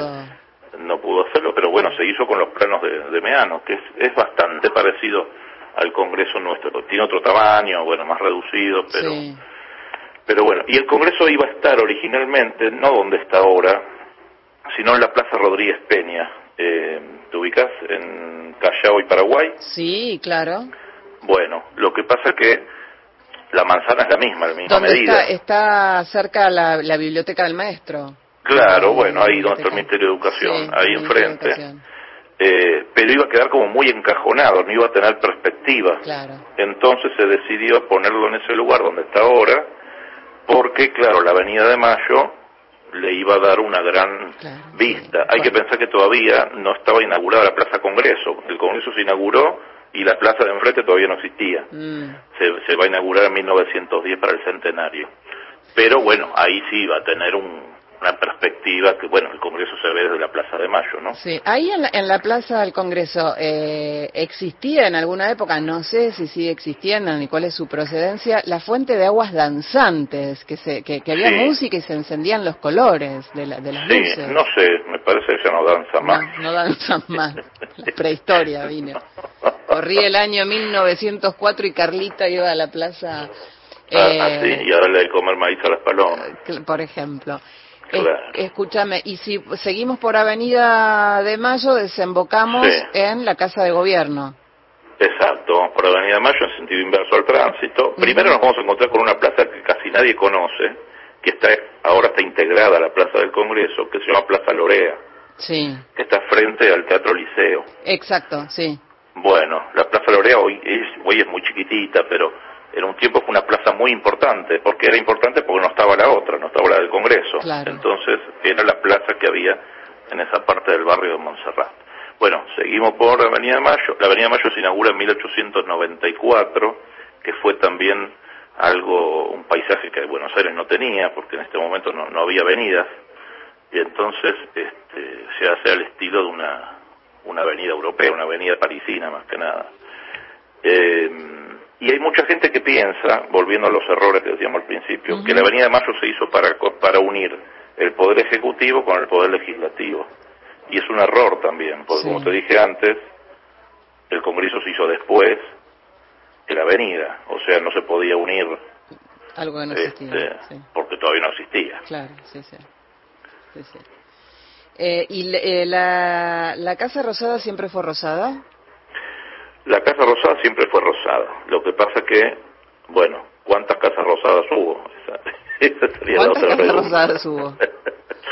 En realidad, casas de gobierno hubo tres. La primera era el fuerte, el fuerte que se había inaugurado este, allá por el siglo XVII, 1612, que duró 240 años hasta la época de Rosas. Bastante bien. Eh, ¿Ahí en el pero mismo ya era una cosa, ¿eh? ¿Ahí en el mismo lugar? Era el mismo lugar donde hoy está la Casa de Gobierno. Sí. Lo que pasa que, bueno, después de 240 años, imagínate cómo estaba ese lugar. Tenía sus Hecho achaques. con barro, Sí. era un espanto, así que Rosas vivía en su casa particular y gobernaba desde allá también. Este, y bueno, cuando después se traslada a la capital de la Argentina, bueno, en realidad, cuestiones políticas, la Confederación Argentina con sede en Paraná, entonces en ese lapso, bueno, no se gobernó desde Buenos Aires. Los gobernadores de Buenos Aires estaban en otro lado, hasta la época de Mitre, que ahí sí se hace una casa de gobierno que está ubicada en lo que hoy es Balcarce y Rivadavia, una casa de gobierno chiquita que es la que después va a ocupar Sarmiento y que Sarmiento manda a pintar de rosa.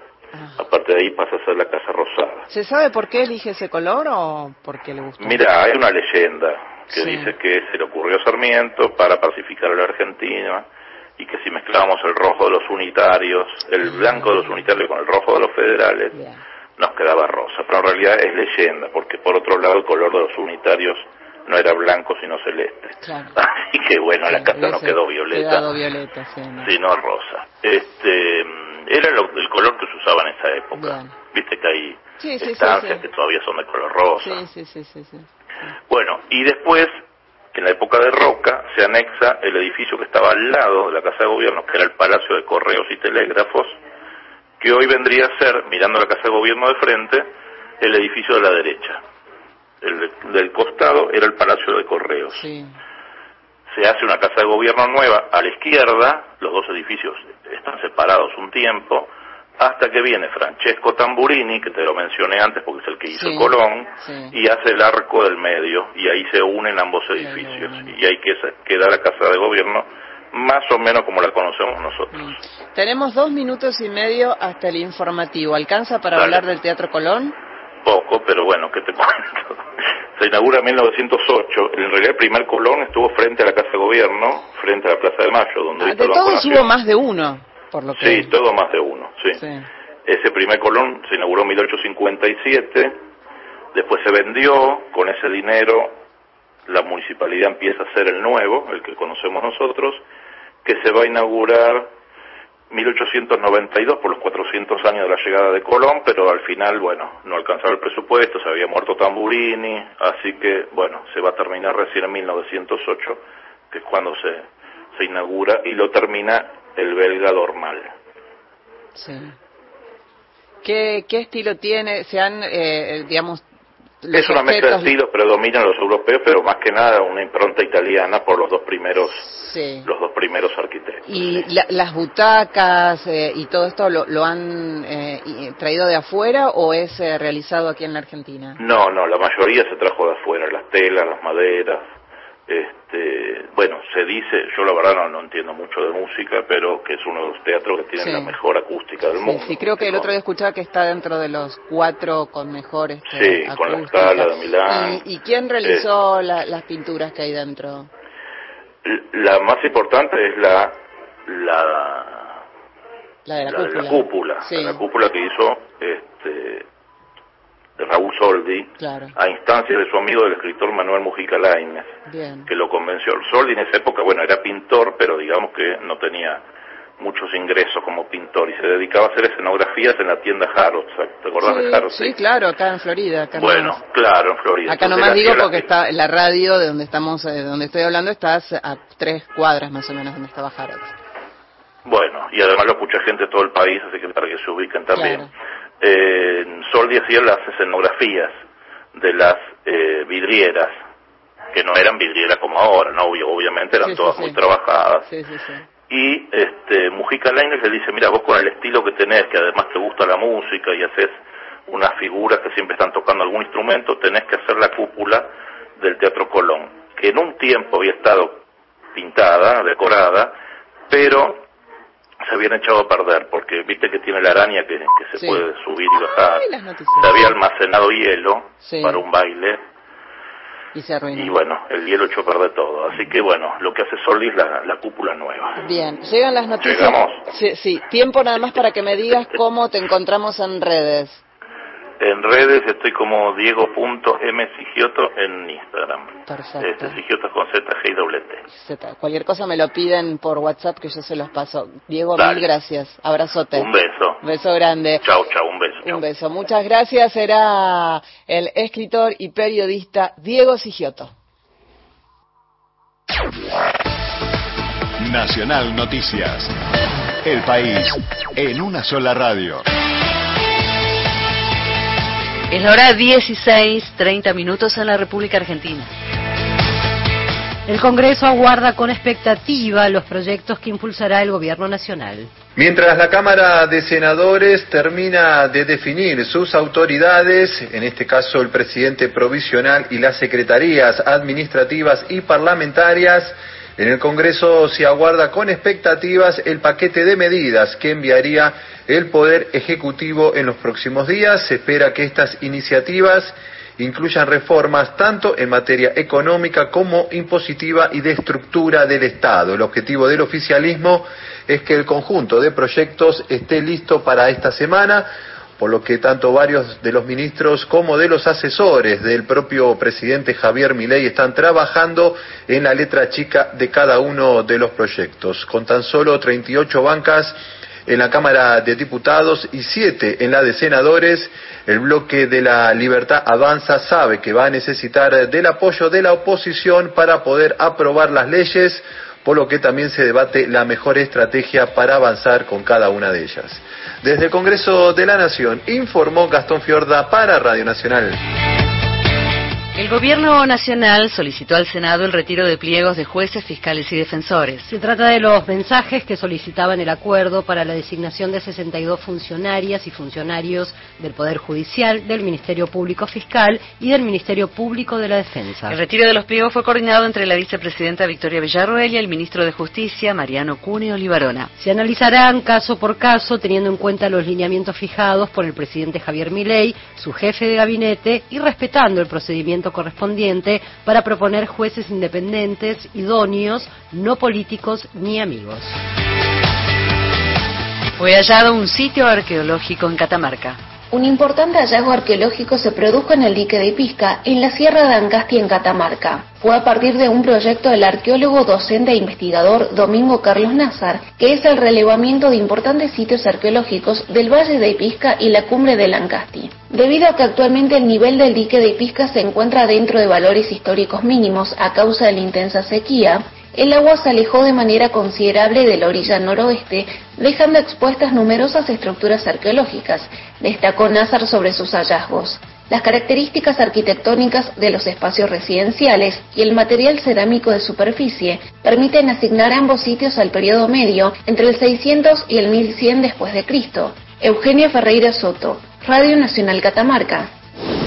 Datos del tiempo. En San Rafael, provincia de Mendoza, temperatura 30 grados, humedad 30%, el cielo está despejado. Aquí en Buenos Aires la temperatura es de 33 grados, humedad 44%, el cielo está despejado. Informó Radio Nacional en todo el país. Más información de nuestras 49 emisoras en toda la Argentina, radionacional.com.ar. Tu verdad, tu identidad está en el diario Radio Nacional. Un recorrido por las noticias y la realidad de la calle. Gente de a pie. El programa de Mario Weinfeld.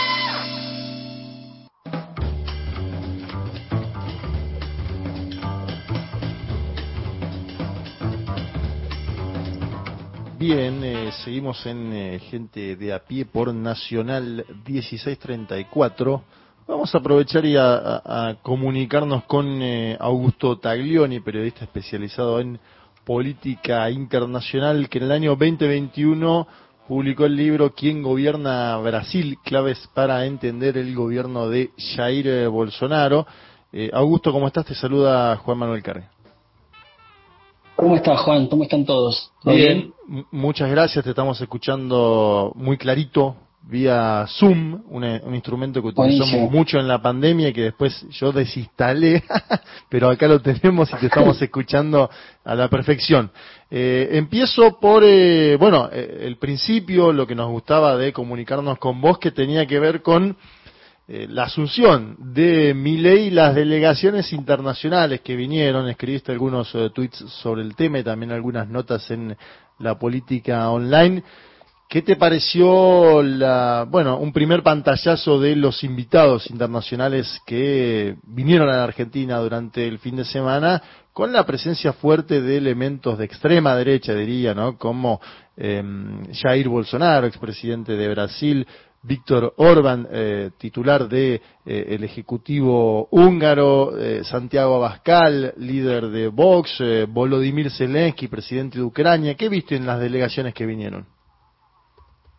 Sí, bueno, la realidad es que hay que dividirlo en dos, ¿no? Por un lado, la, la, mm, la representación institucional de los jefes de Estado, que fueron ocho, eh, los, los, los líderes que gobiernan sus países, eh, y por otro lado, los, las figuras que eh, están más alineadas en términos ideológicos a, a, a Milei, que integran esta suerte de eh, gran espacio de, de- de extrema derecha del Foro de Madrid, la Carta de, de Madrid, todo ese espacio transatlántico, viste, que, que, que junta a Vox y a, y a, y a Orbán con, con Milei, Bolsonaro y José Antonio Cast, ¿no? que estuvo también en los palcos en Buenos Aires el otro día. Entonces, me parece que la representación institucional o la representación de los liderazgos mundiales en la, en la asunción de Milei fue más bien escasa y fue eh, más enfocada, uno puede ver con más claridad cuál es la, cercanía ideológica de, del propio Milei que lo que puede llegar a ser un horizonte eh, estratégico de la política exterior que se viene, ¿no? Digamos, no hubo casi representación europea, no hubo nadie del, digamos, no, no estuvo Pedro Sánchez, no hubo representantes, a veces no vienen los presidentes, pero vienen figuras de alto rango de los países y no vino nadie de Alemania, no vino nadie de Francia, eh, ni siquiera vino Giorgia Meloni, que en su momento prometió que iba a estar eh, presente y, al final se, terminó cayendo. Eh, y me parece que el dato interesante es que no hubo ningún líder del G20, ningún líder del G7 y ningún líder de los BRICS, que son un poco este, los, los espacios más eh, representativos en términos de esto que ley plantea o que el espacio ley plantea de volver al mundo y demás. Eh, digo, bueno, uno dice, está bien, India tal vez no esté dentro de las prioridades de ley pero tampoco estuvieron los, este, las entre comillas, democracias occidentales liberales de, del G7. Entonces, me parece que en ese sentido fue, fue más bien escaso eh, digo, no vinieron altos altos mandos, digamos, de, Estados Unidos. Este, eh, bueno, China recién el día siguiente tuvo una reunión bilateral para un poco tantear eh, qué es lo que va a hacer con la relación y, me parece que, bueno, que es una mezcla de em, el estudio a un fenómeno que, que no sabemos bien para dónde va a ir y, bueno, y la, la intención de mostrar ideológicamente un alineamiento muy fuerte con la, con la extrema derecha y, los sectores más conservadores, tanto de Europa como de América Latina. Eso del estudio de la experiencia es interesante, se publica una nota en Clarín de Lumila Vinogradov a, María Corina Machado, líder venezolana, donde ella dice, hablaré muy pronto con mi ley, primero vamos a ver qué va a hacer por su país, ¿no? Como diciendo, eh, vamos a ver cuáles son las medidas, hacia dónde va ese gobierno. Me, me, llamó la atención la cita, por eso te la menciono. Y aprovecho lo de María Corina Machado para llevarte a suelo latinoamericano, porque una de las grandes ausencias fue la de el presidente de Brasil, Lula da Silva. Si uno la piensa en términos diplomáticos, tiene lógica porque Bolsonaro al día siguiente de ganar la elección invita de forma directa a Jair Mesías Bolsonaro con todo lo que eso implica.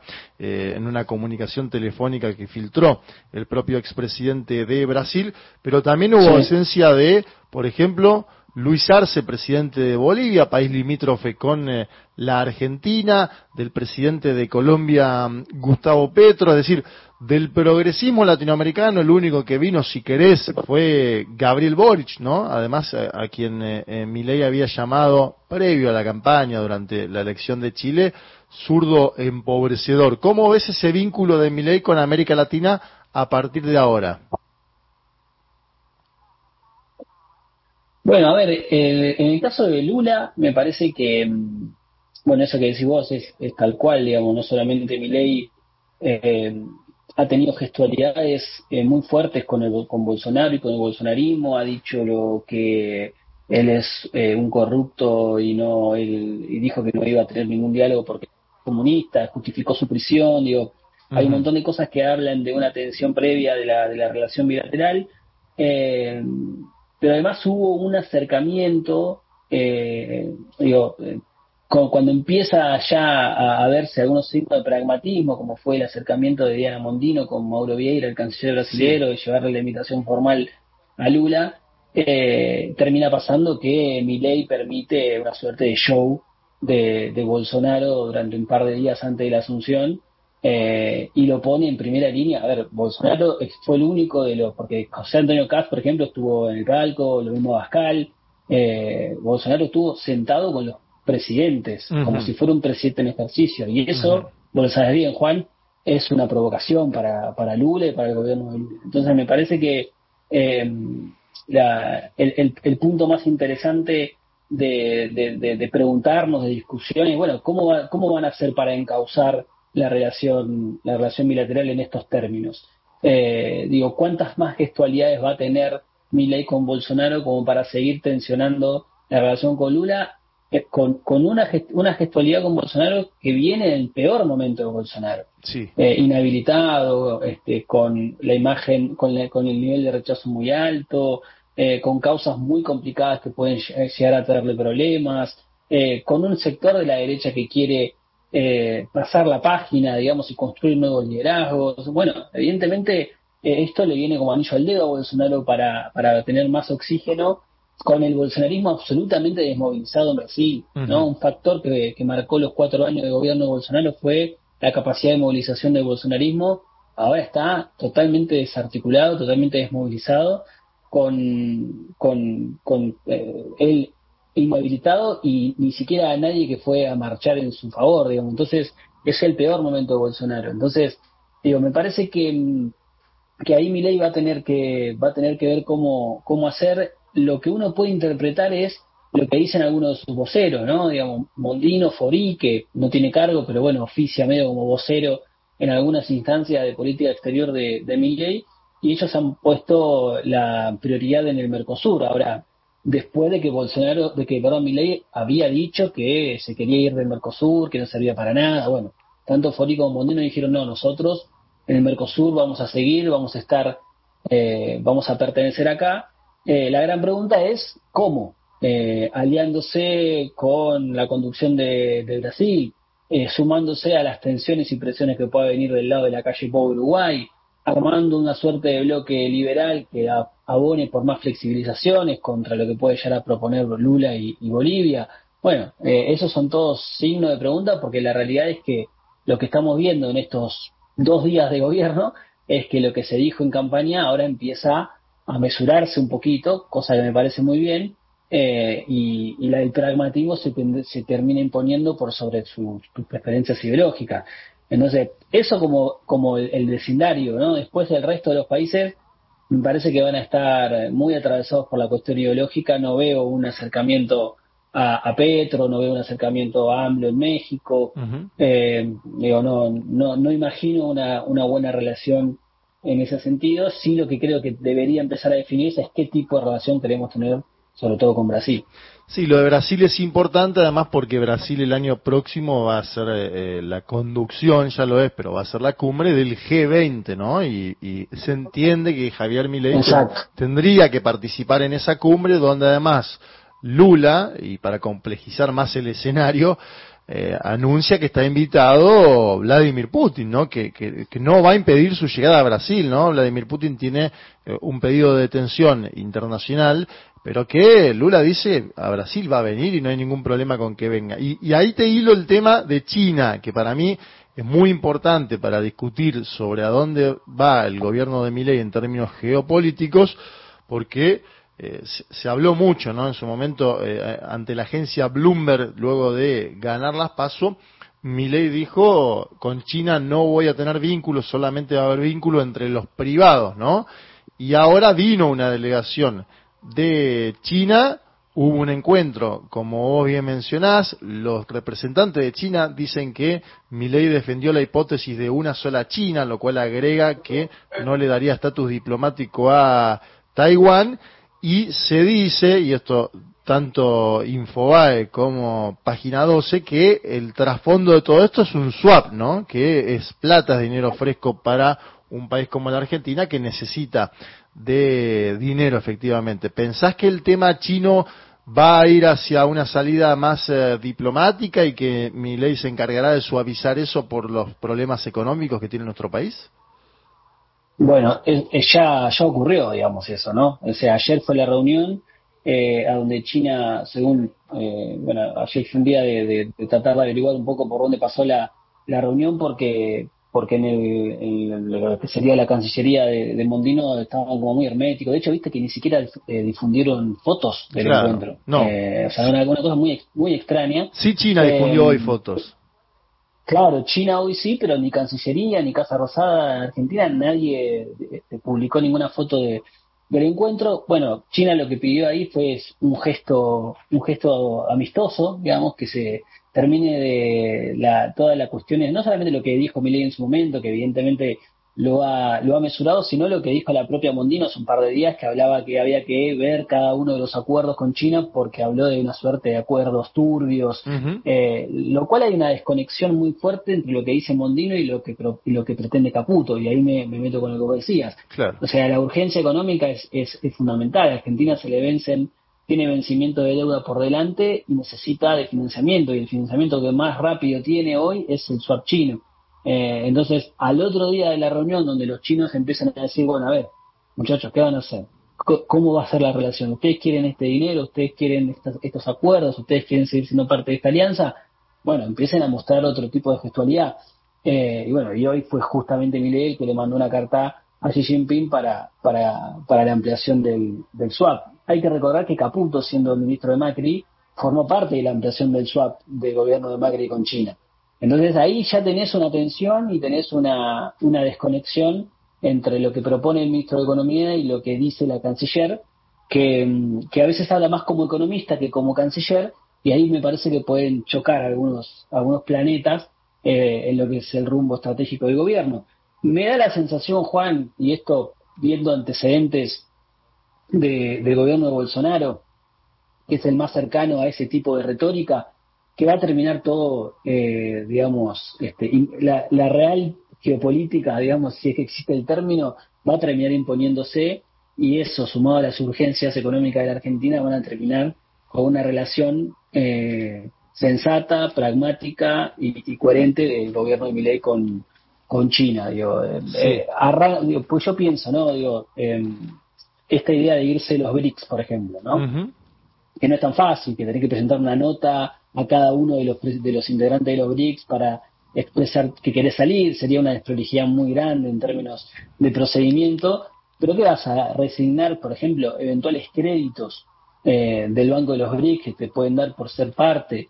Digo, ahí hay como una serie de cosas que, que me parece que cuando termine un poco el, la pirotecnia de campaña, eh, se va a terminar ordenando y va a terminar imponiéndose, aún con la prioridad de mi ley de querer aliarse con Estados Unidos o de querer tener una mirada más occidentalista, por, por llamarlo de alguna manera, me parece que, que, hay con algunas potencias que es inevitable, en el caso, por ejemplo, de China, que se tenga una relación buena. Sí, además me acuerdo que antes de las declaraciones de Mondino sobre los BRICS en particular, ¿no? Eh, que aparte uno ahí no sabe cuánto está interlocutado con el Ministerio de Economía, vos bien decís, o con el propio presidente. A veces Mondino da la sensación de que habla ¿no? como vocera de un gobierno y, no es la vocera, obviamente es la canciller, pero opina de diversos temas.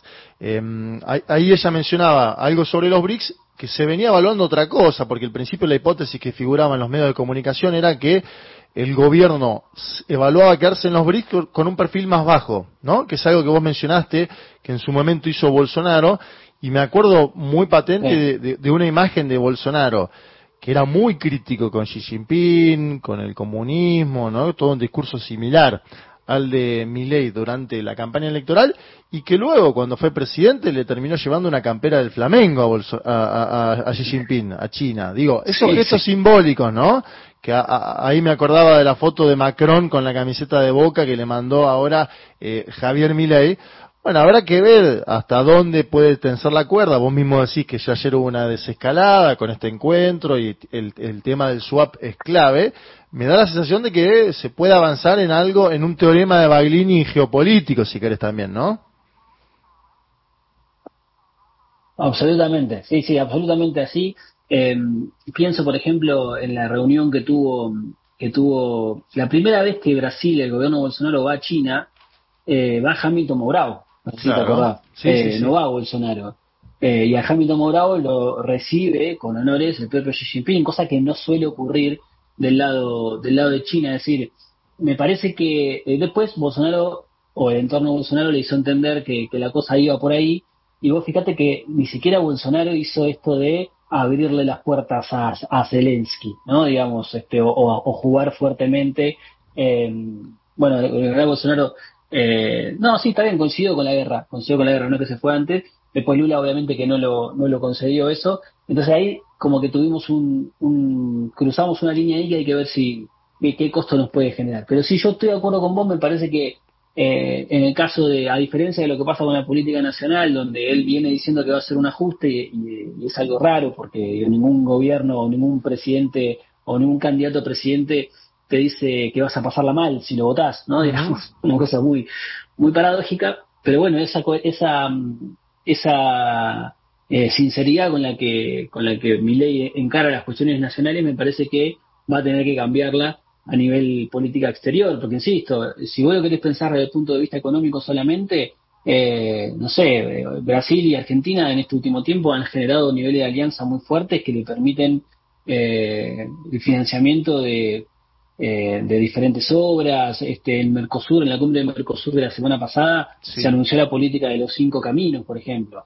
financiado por el BNDES, financiado por el Banco Interamericano de Desarrollo, y eso es eh, obras de infraestructura, rutas, puertos, no sé, aeropuertos, o sea, es, muy grosa la, apuesta y ¿qué vas a hacer? ¿Vas a, vas a decir que no porque vienen del Banco de Brasil? Digo, a mí me parece que, que, hay una, una necesidad eh, de, encontrar un punto de sensatez y me parece que no va a quedar otra opción que, que eso, porque inclusive pienso yo, el año que viene, eh, noviembre de elecciones en Estados Unidos, ¿no? Eh, Milley tiene una cercanía y una admiración por Trump, que lo, lo, lo, ha dicho un montón de veces. Trump ha saludado a Milley inclusive. ¿Qué va a hacer Milley? ¿Va a seguir dando gestualidades a Trump en medio de la elección en Estados Unidos eh, el primer año de su gobierno eh, para tener más tensiones con Biden en el medio de la negociación con el Fondo Monetario? Digo, me parece que no, no entra por ningún lado esa lógica. Eh, pero bueno, también es cierto que él nos está sorprendiendo con, con cosas que uno piensa que no va a hacer y, termina haciendo. Yo lo que sí creo que en la política exterior, eh, con bajo perfil, sin demasiado, este, sin demasiado, sin, sin textualidades ni nada, va a terminar aliándose con los países que el propio gobierno anterior y Macri y Cristina antes terminaron aliándose por una cuestión de, de mundo, del contexto mundial, de las características que tiene el contexto mundial y sobre todo de las necesidades económicas del país. Augusto Taglioni, periodista especializado en política internacional, publicó en el año 2021 ¿Quién gobierna Brasil? Claves para entender el gobierno de Jair eh, Bolsonaro. Te agradecemos la comunicación con eh, Nacional para hablar con estos temas. Obviamente, seguramente seguiremos en contacto porque me da la sensación de que la Argentina ingresa, digamos, con la presidencia de Milei dentro del panóptico de lo que son los gobiernos de la extrema derecha internacional, ya lo vivió Estados Unidos de América, ya lo vivió Brasil, lo está viviendo nuestro país y, bueno, van a ser siempre interesantes tus aportes sobre el tema. Te agradecemos la comunicación y, seguramente nos comunicaremos más adelante.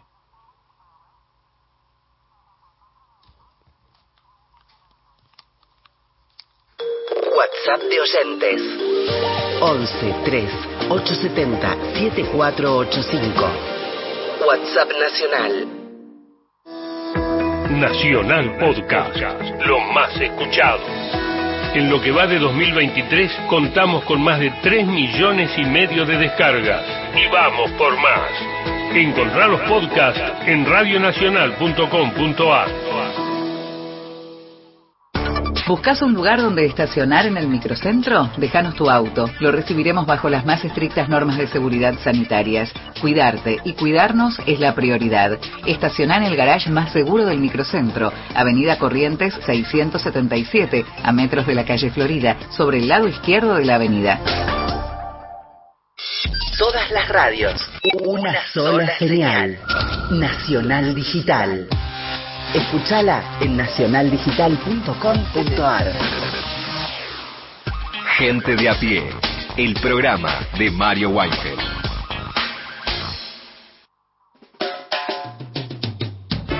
Hola gente, un placer escucharlo. Oí decir que el color rosa surge de haber mezclado sangre de buey con cal. No había color rosa natural, entonces empezaron estos dos elementos. Víctor Hugo de Villa Gracias por tu mensaje, Víctor Hugo. Saludamos a quienes escribieron en el 1138707485, Valeria, eh, desde Mar de las Pampas, eh, me pedía el nombre de las cantantes del bolerazo que le gustaron eh, mucho. Roberto de Mashwitz manda saludos y abrazos, gente querida, dice él. Elsa desde Córdoba pide los datos de Diego Sigioto, periodista y el escritor que sacamos, es arroba diego.m de mamá Sigioto con Z y doble T. Nos vamos. Listo, dice, listo, dice Pepe, dice listo, listo, nos vamos. Nos vamos con música, escuchando a Caetano Veloso haciendo un tema de Fito Páez, un vestido y un amor. Juntabas margaritas del mantel. Ya sé que te traté bastante mal. No sé si eras un ángel o un rubí, o simplemente te vi.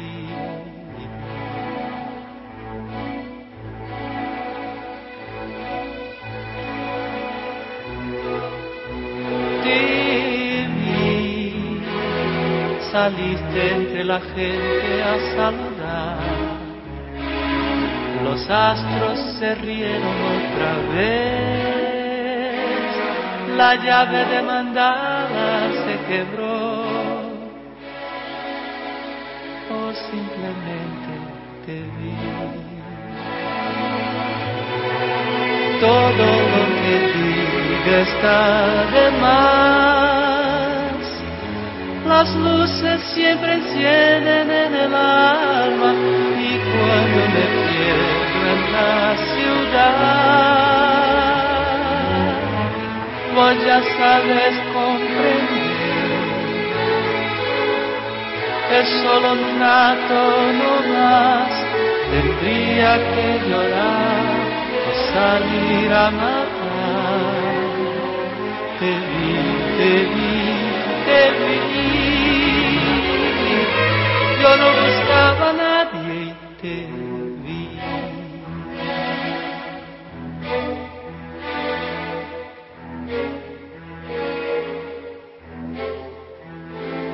Te vi, fumabas unos chinos en Madrid. Hay cosas que te ayudan No hacías otra cosa que escribir. Yo simplemente te vi.